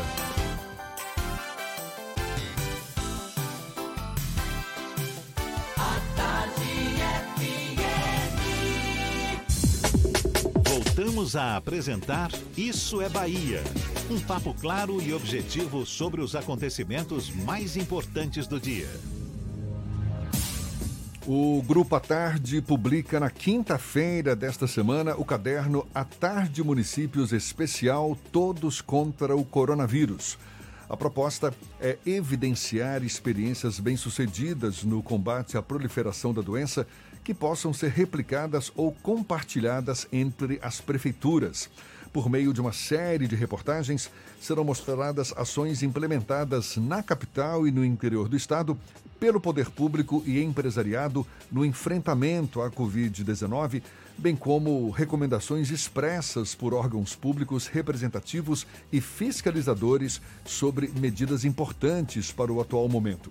Além do carnaval, além do caderno impresso no Jornal à Tarde, o projeto envolve o Jornal Massa, o Portal à Tarde e a Tarde FM, que inicia hoje uma série de entrevistas com prefeitos do interior baiano aqui no Isso é Bahia. E o primeiro deles é o prefeito de Araci, município da região cisaleira, no sertão baiano, Antônio da Silva Neto. É com ele que a gente conversa agora. Seja bem-vindo. Bom dia, prefeito. Bom dia, Jefferson. Bom dia, Fernando. Bom dia a todos os ouvintes da Tarde FM. Primeiro, quero parabenizar o Grupo A Tarde por essa iniciativa tão importante de promover o, a boa imprensa no combate ao coronavírus. Eu entendo que num período de guerra, num período de dificuldade que estamos vivendo, comunicar bem e comunicar com verdade é essencial para que nós possamos, é, nesse combate tão, tão duro que estamos tendo, vencer esse vírus. Prefeito Silva Neto, como é que o senhor avalia a curva de crescimento do novo coronavírus em Araci e quais as principais ações que estão sendo adotadas no município para combater o avanço da doença?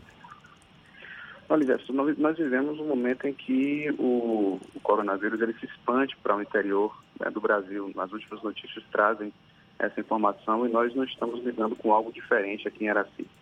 As nossas ações, por outro lado, elas, elas já se iniciaram há mais de três meses atrás. Desde março, nós já estamos atuando com um plano de contingência.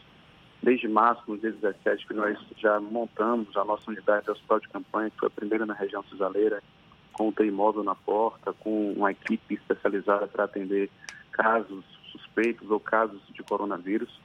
E nós já implantamos no nosso município uma ampliação no nosso sistema de saúde, tanto na parte de vigilância epidemiológica, vigilância sanitária, monitoramento através da atenção básica, principalmente na zona rural. Temos 62% da população vivendo em distritos e povoados aqui em Araci. E nós estamos vivendo um momento de, de uma curva crescente de casos em nosso município, não só em Araci, mas em praticamente todos os municípios aqui da região cisaleira. Temos sido acometidos por um número maior de casos. Estamos trabalhando nesse trabalho de, de contenção, com barreiras sanitárias, com orientação à população, com restrições é, no comércio, com orientações aos nossos feirantes, com uma, uma capacitação maior dos nossos profissionais de saúde, também profissionais de segurança pública, profissionais de, da área de desenvolvimento social, que têm sido essenciais nesse momento. É um combate duro, um combate difícil, que requer uma participação ampla da população.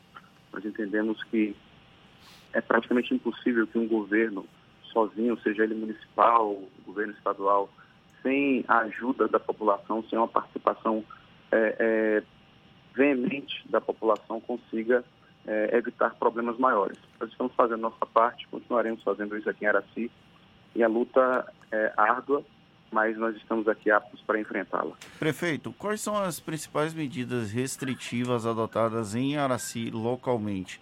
Existe algum tipo de perspectiva de toque de recolher ou outro tipo de iniciativa que já tenha sido adotada em outras cidades? Olha, nós já fizemos é, é, as medidas restritivas, como eu estava falando, desde o início, lá atrás. Fizemos fechamento do comércio, suspensão de aula, toque de recolher, é, suspensão de feiras livres, suspensão de uma série de atividades em que nós entendemos que haja aglomeração, um controle maior das filas, principalmente na Caixa Econômica, que é onde temos um volume muito grande de pessoas que vão em busca desse auxílio emergencial vindo do governo federal. Contratamos aqui bombeiros civis para nos ajudarem nesse sentido. Mobilizamos praticamente todos os outros servidores de outras secretarias que estão com seus serviços paralisados nesse momento, para que nós possamos atuar na orientação da população, ampliamos os serviços nas nossas barreiras sanitárias e também ampliamos a nossa capacidade de assistência em caso de acometimentos é, de pessoas com situação mais grave, que precisam de assistência hospitalar mais apurada. É, essas ações, acredito eu, são ações muito similares a ações de outros municípios, apesar de nós entendermos que existem algumas peculiaridades. Aqui no município de Araci, é, não diferente de outros municípios que temos aqui na região, tem havido um fluxo muito grande de pessoas que estão retornando, principalmente da região sudeste para cá. Pessoas que perderam seus empregos, pessoas que é, não têm mais condições de se manter por conta da crise instalada na parte econômica também nessas regiões e estão retornando agora para o Nordeste. Esse acompanhamento, esse monitoramento dessas pessoas também é algo muito importante. Nós fazemos aqui com apoio da nossa atenção básica, o pessoal das nossas unidades de PSF na zona rural, tem acompanhado, boa parte dessas pessoas vive na zona rural, retorna para a zona rural do município. Nós temos feito um acompanhamento importante com essas pessoas e, lógico, uma, uma orientação, um trabalho é, dioturno de orientação, de comunicação, é, buscando sensibilizar, na verdade, a população. Acredito que todos nós, a imprensa tem feito isso muito bem e, e os governos também têm buscado fazer isso. Nós estamos fazendo com que as pessoas sejam conscientes nosso desafio, na verdade, é fazer com que elas sejam sensíveis a esse dilema que estamos vivendo, entendendo que o fato de alguém não ser sensível a esse caso, se comportar da maneira indevida, pode trazer dor à sua própria família, à família de outras pessoas. Enfim, o acometimento por uma doença como essa, em casos de pessoas vulneráveis, fazem parte de grupos de risco, pode trazer muita dor para qualquer um. Prefeito, como é que o senhor avalia essa pressão que possivelmente deve estar sentindo também aí em Araci por parte do comércio, das atividades econômicas, no sentido de que voltem à sua normalidade, mesmo ainda com a pandemia ocorrendo? E como é que o senhor está lidando com a falta também, possivelmente, de recursos, uma vez que é esperada uma queda na arrecadação municipal? Olha, o, a pressão comercial é algo que a gente evidencia no mundo inteiro, né? A gente tem visto isso em vários outros países que foram, que vêm sendo cometidos e que precisaram fazer é, medidas mais drásticas de isolamento social. É, e no Brasil existe uma, uma crise que eu entendo que seja ainda maior, porque meio que criaram uma guerra entre economia e saúde, entre essas medidas. A gente por aqui tem que ter buscado equilibrar. Nós fizemos uma reunião importantíssima com o comércio há uma semana atrás, estabelecemos alguns critérios. O comércio de Araci, é, antes dessa atenção que nós tivemos, esteve permanentemente aberto. E nós tivemos um fechamento lá atrás, que nos ajudou bastante, que segurou bastante a curva.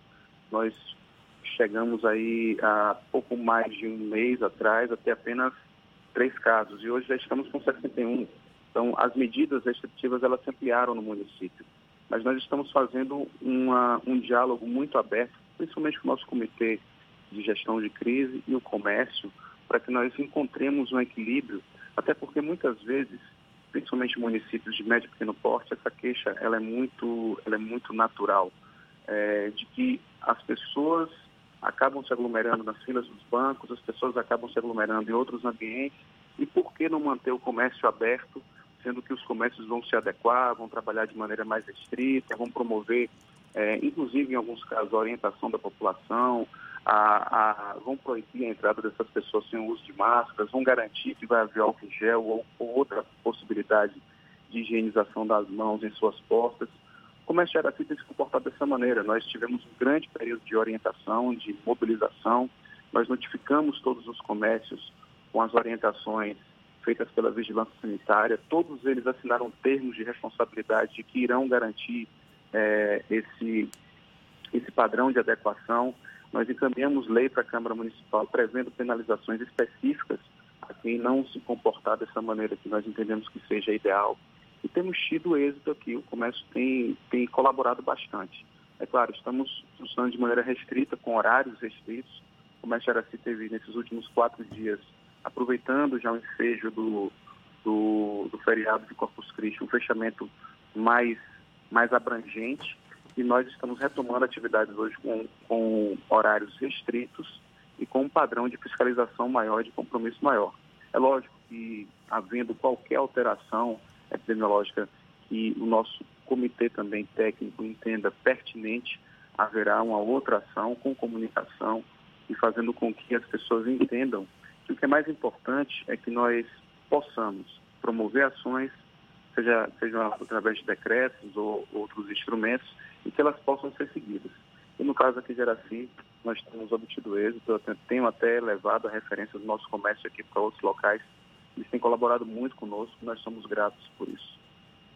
Prefeito, como é que está a relação da Secretaria Municipal de Saúde daí de Araci com outras instâncias, como a Secretaria Estadual de Saúde e o Ministério da Saúde? Existe algum tipo de relacionamento e como é que está? Qual o status desse relacionamento?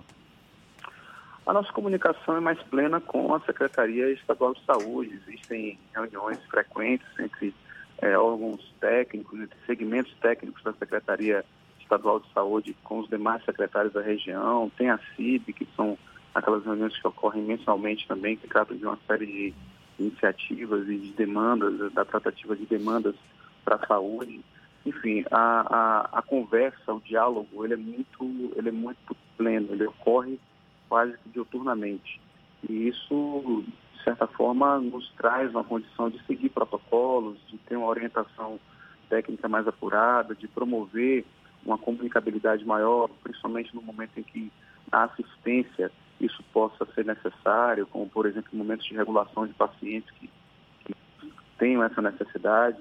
Enfim, ah, já o diálogo com o Ministério da Saúde, né, claro, um pouco mais distante, através de outros instrumentos, e-mails, ligações, mas essa, essa comunicação, pelo menos com a Secretaria Estadual de Saúde, ela tem sido mais plena, tem trazido para nós um, um rol de soluções que são importantes e é lógico essa, essa capacidade de informação, de, de, de transmissão dos números da pandemia, ainda existem alguns desencontros nesse sentido, mas nós estamos nos apurando a cada dia.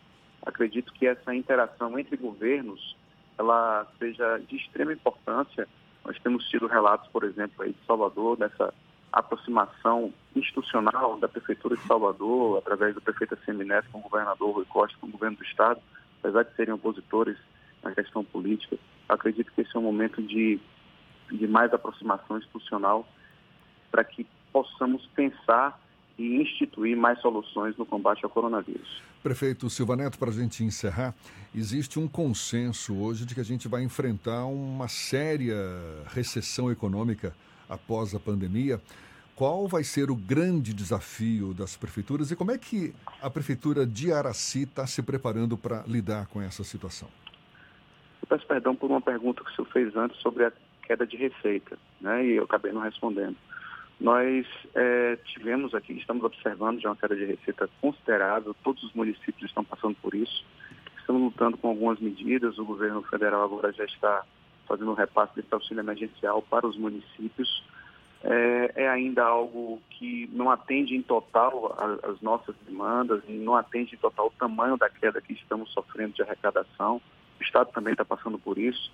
É, eu acredito que de acordo com o que estamos vendo no mundo inteiro, há uma tendência mundial de uma recessão econômica que considero que pode ser muito grave. Isso depende talvez, também muito de como alguns governos irão se comportar, de como eles irão assistir, quais são as reservas que eles têm, como é que eles irão assistir a população, como é que eles irão se comunicar com, com os outros governos, com os outros entes que existem. Isso, isso é algo que depende de uma ação é, muito grandiosa sendo mobilizada no, no intuito de, de, garantir uma recuperação mais ampla da economia. Que nós temos visto é, em outros países que, que trazem talvez experiências exitosas é de que quanto mais rapidamente se reage é, contra essa pandemia no sentido de garantir o isolamento, no sentido de garantir que os casos não evoluam tão rapidamente, mais rapidamente se reage também é, na retomada da economia. Temos países que têm é, demonstrado aí é, situações exitosas, como por exemplo a Nova Zelândia. Acredito até que a própria China teve uma, uma experiência exitosa no combate. É, se nós considerarmos os números da China, que é um país com a maior população mundial, com outros países, inclusive com o Brasil. É, vivemos além de uma crise na saúde, uma crise na economia, uma crise na política que pode agravar ainda muito mais as outras crises acredito que uma sintonia maior na política possa é, diminuir a, as consequências dessa recessão que nos será imposta por conta do coronavírus e espero que nós consigamos encontrar alternativas importantes locais também.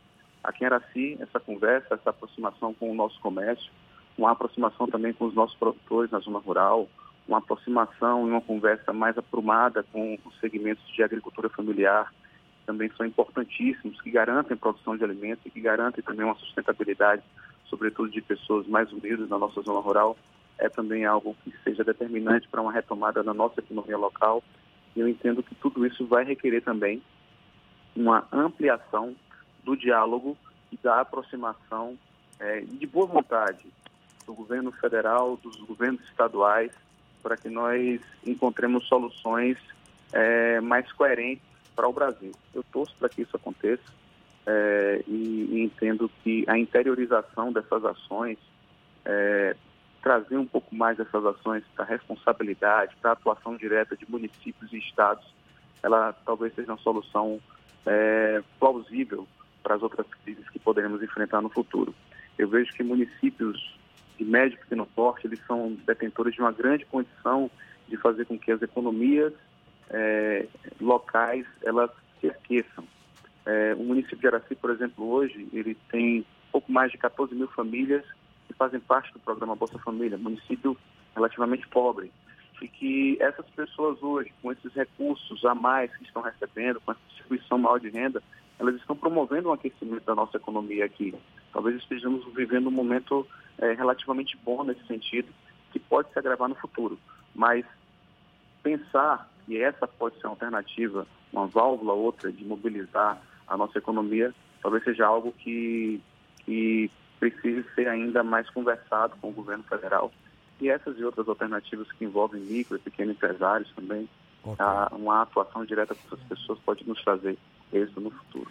Prefeito Antônio da Silva Neto, prefeito de Araci, município da região Cisaleira, Sertão Baiano, conversando conosco aqui. Muito obrigado pela sua disponibilidade. Um bom dia para o senhor. Eu que agradeço, agradeço ao Grupo à Tarde, agradeço a vocês aí pela, pelo trabalho e espero que é, esse instrumento, como eu disse, da boa imprensa, nos favoreça ainda mais nessa guerra contra o coronavírus. Comunicar bem faz com que nós possamos vencer a guerra. Agradeço a vocês e estamos aqui à disposição em nosso município. E essa conversa também vai estar disponível logo mais nos nossos canais no YouTube, Spotify, iTunes e Deezer, 8h49 na Tarde FM. Você está ouvindo Isso é Bahia. Assembleia Legislativa da Bahia. Plantão permanente contra o coronavírus. Autorizando o pagamento de auxílio de 500 reais para pessoas com sintomas leves da doença passarem a quarentena em um centro de acolhimento.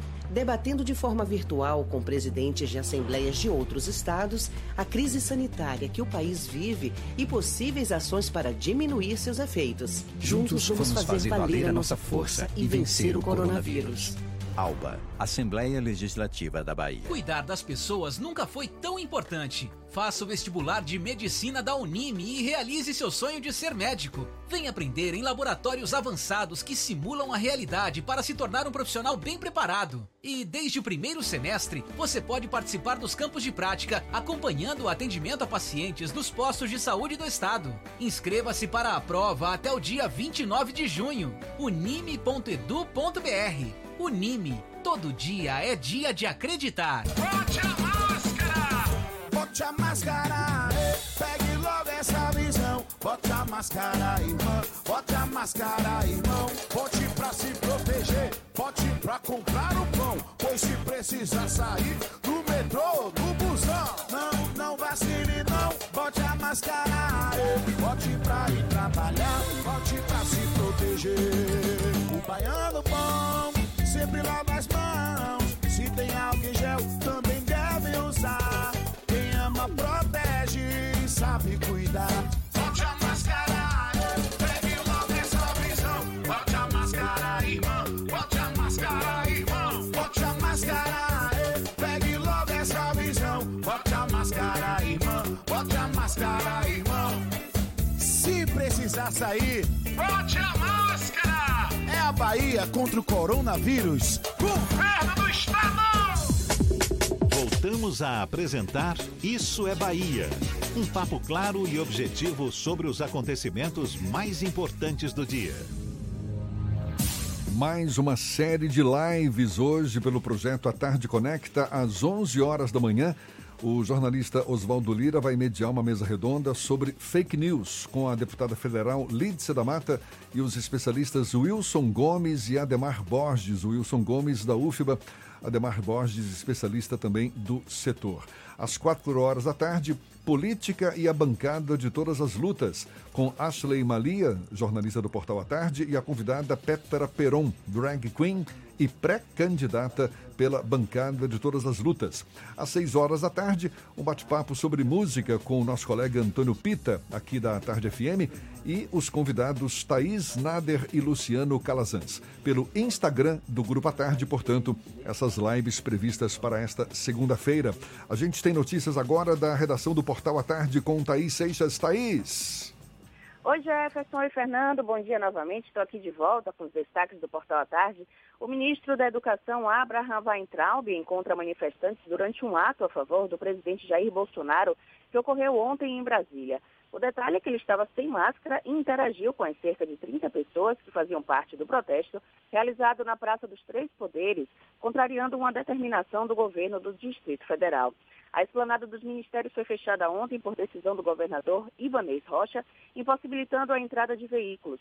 Mas os manifestantes acessaram o local a pé e seguravam faixas de apoio a Bolsonaro, além de bandeiras dos Estados Unidos e de Israel. Assim como o ministro, algumas pessoas também não usavam máscaras. O protesto foi encerrado após um acordo com a Polícia Militar. E o prefeito da cidade baiana de Ipirá, Marcelo Brandão, anuncia que vai decretar lockdown no município no dia 24 de junho. Segundo ele, contribuíram para a decisão atitudes irresponsáveis da população, entre elas a presença de 120 pessoas em um bar que foi interditado pela prefeitura. De acordo com o prefeito, o bloqueio total será entre as 8 da manhã e as 2 da tarde, sendo permitido apenas o funcionamento de serviços essenciais. Ipirá registra 30 casos confirmados de Covid-19 e uma morte. Eu fico por aqui. Essas e outras notícias estão no portal à tarde, atarde.com.br. Volto com você, Jefferson. A Prefeitura de Salvador planeja prorrogar o pagamento dos beneficiários do programa Salvador por Todos, que atende ambulantes e autônomos durante a pandemia do novo coronavírus. Programado inicialmente para três meses, o benefício chega ao fim neste mês, mas um projeto de lei vai ser enviado para a Câmara Municipal de Salvador pedindo a prorrogação da medida. Atualmente, 37 mil trabalhadores são beneficiados com o pagamento de 270 reais da Prefeitura de Salvador. De acordo com a Semineto, a base de beneficiários vai ser mantida na nova fase do programa. Quem tem direito a receber os valores são ambulantes, barraqueiros, donos de quiosques, baianas de acarajé, guardadores de carro, como também recicladores, baleiros, taxistas, motoristas e mo mototaxistas e motoristas de aplicativo a partir de 60 anos. Temos notícias também da região de Luiz Eduardo Magalhães, extremo oeste da Bahia. J. Alves, da Cidade FM, é quem fala conosco. Bom dia, Jota. Bom dia, Jefferson, Fernando, equipe ouvintes do Isso é Bahia. A partir de agora, destacaremos as principais notícias do Oeste Baiano, diretamente da capital do agronegócio. Com mais quatro casos notificados, Luiz Eduardo Magalhães ultrapassa uma centena de infectados pela Covid-19. A Prefeitura de Luiz Eduardo Magalhães, por meio da Secretaria de Saúde, informou ontem mais quatro novos casos positivos para o coronavírus no município. Os casos se referem a um paciente do gênero feminino de 48 anos, três pacientes do gênero masculino de 46, 45 e 69 anos. Três desses pacientes foram testados em clínica particular.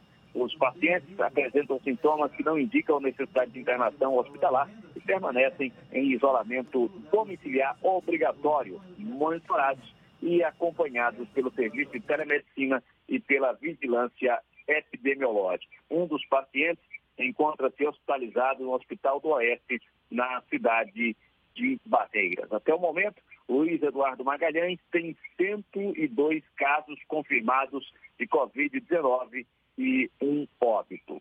Falar em óbito, Barreiras registrou o primeiro óbito por Covid-19. Apesar de todo o empenho e dedicação dos profissionais de saúde do Hospital do Oeste, no último sábado, dia 13, Barreiras teve o primeiro óbito provocado pela Covid-19, doença causada pelo novo coronavírus. A paciente, uma idosa de 74 anos, com histórico de hipertensão arterial sistêmica e obesidade ela estava internada desde o dia 9 de junho no pronto atendimento coronavírus, com diagnóstico positivo para a Covid-19 em estado moderado. Com agravamento, ela foi transferida para o HO e na manhã do último sábado, após complicações, a paciente não resistiu e veio a óbito. Por aqui encerro minha participação, desejando a todos uma ótima segunda-feira e uma excelente semana. Eu sou o J. Alves, da Rádio Cidade FM de Luiz Eduardo Magalhães para o Isso é Bahia. De Luiz Eduardo Magalhães, a gente vai para Itororó. Emily Michele, da Itapuí FM, tem as notícias da região. Seja bem-vinda, Emily, bom dia. Bom dia, Jefferson. Bom dia, Fernando. É um prazer estar participando a partir de hoje, durante esses 15 dias aqui do Isso é Bahia, né? Estamos aí tirando as férias do nosso companheiro Maurício Santos. As notícias de hoje, Tapetinga amanhece de luto, né? E morre aos 56 anos a ex-deputada estadual Virgínia Age. A ex-deputada estadual baiana Virginia Age morreu neste domingo, dia 14, aos 56 anos, em Tapetinga, no sudoeste da Bahia. Além da carreira política, Virginia era pedagoga e mãe do prefeito da cidade. Não há detalhes do que causou a morte da ex-deputada, nem detalhes sobre o seu sepultamento. Virginia Age começou a carreira política como vereadora pelo Partido do Movimento Democrático Brasileiro, PMDB, o atual MDB. Em 2005, também na cidade de Itapetinga. Em 2007, ela iniciou o seu primeiro ano como deputada estadual, após re, é, renunciar ao cargo de vereadora. Nas redes sociais, o filho de Virgínia e prefeito de Itapetinga, o Rodrigo Age, escreveu que esse é o dia mais difícil da vida dele. Hoje é o dia mais difícil da minha vida. Perdi minha mãe, minha conselheira, meu exemplo. A perdi depois de tantos anos de luta, de coragem. Perdi o chão. Não está sendo fácil, não será, mas sigo ciente de que é preciso que sejamos sábios para permitir que a morte chegue quando a vida deseja ir. Saudade eterna, mãe. São as palavras do prefeito de Tapetinga, Rodrigo Age, né, e em memória à sua mãe, a Virgínia Age. A nossa, a nossa participação encerra-se aqui, Jefferson, até quinta-feira com mais um Isso é Bahia. Bom dia para você e para Fernando. Acabou! Ronivon de Valença. Encerramos mais um Isso é Bahia. Muito obrigado pela companhia de todos vocês. Amanhã às 7 da manhã estamos de volta para Salvador e em torno e a partir das 8 para todo o estado. Um grande abraço virtual. Se puder, fique em casa e se tiver que sair, use máscara. Ele prefere ser chamado de Ronivon da Bahia, mas foi rebaixado. Olha, muito obrigado pela companhia, pela parceria, pela audiência. Aproveite bem a segunda-feira, muito chão pela frente, semana só começando. Amanhã tem mais, hein? Tchau, tchau, tchau, tchau, tchau, tchau.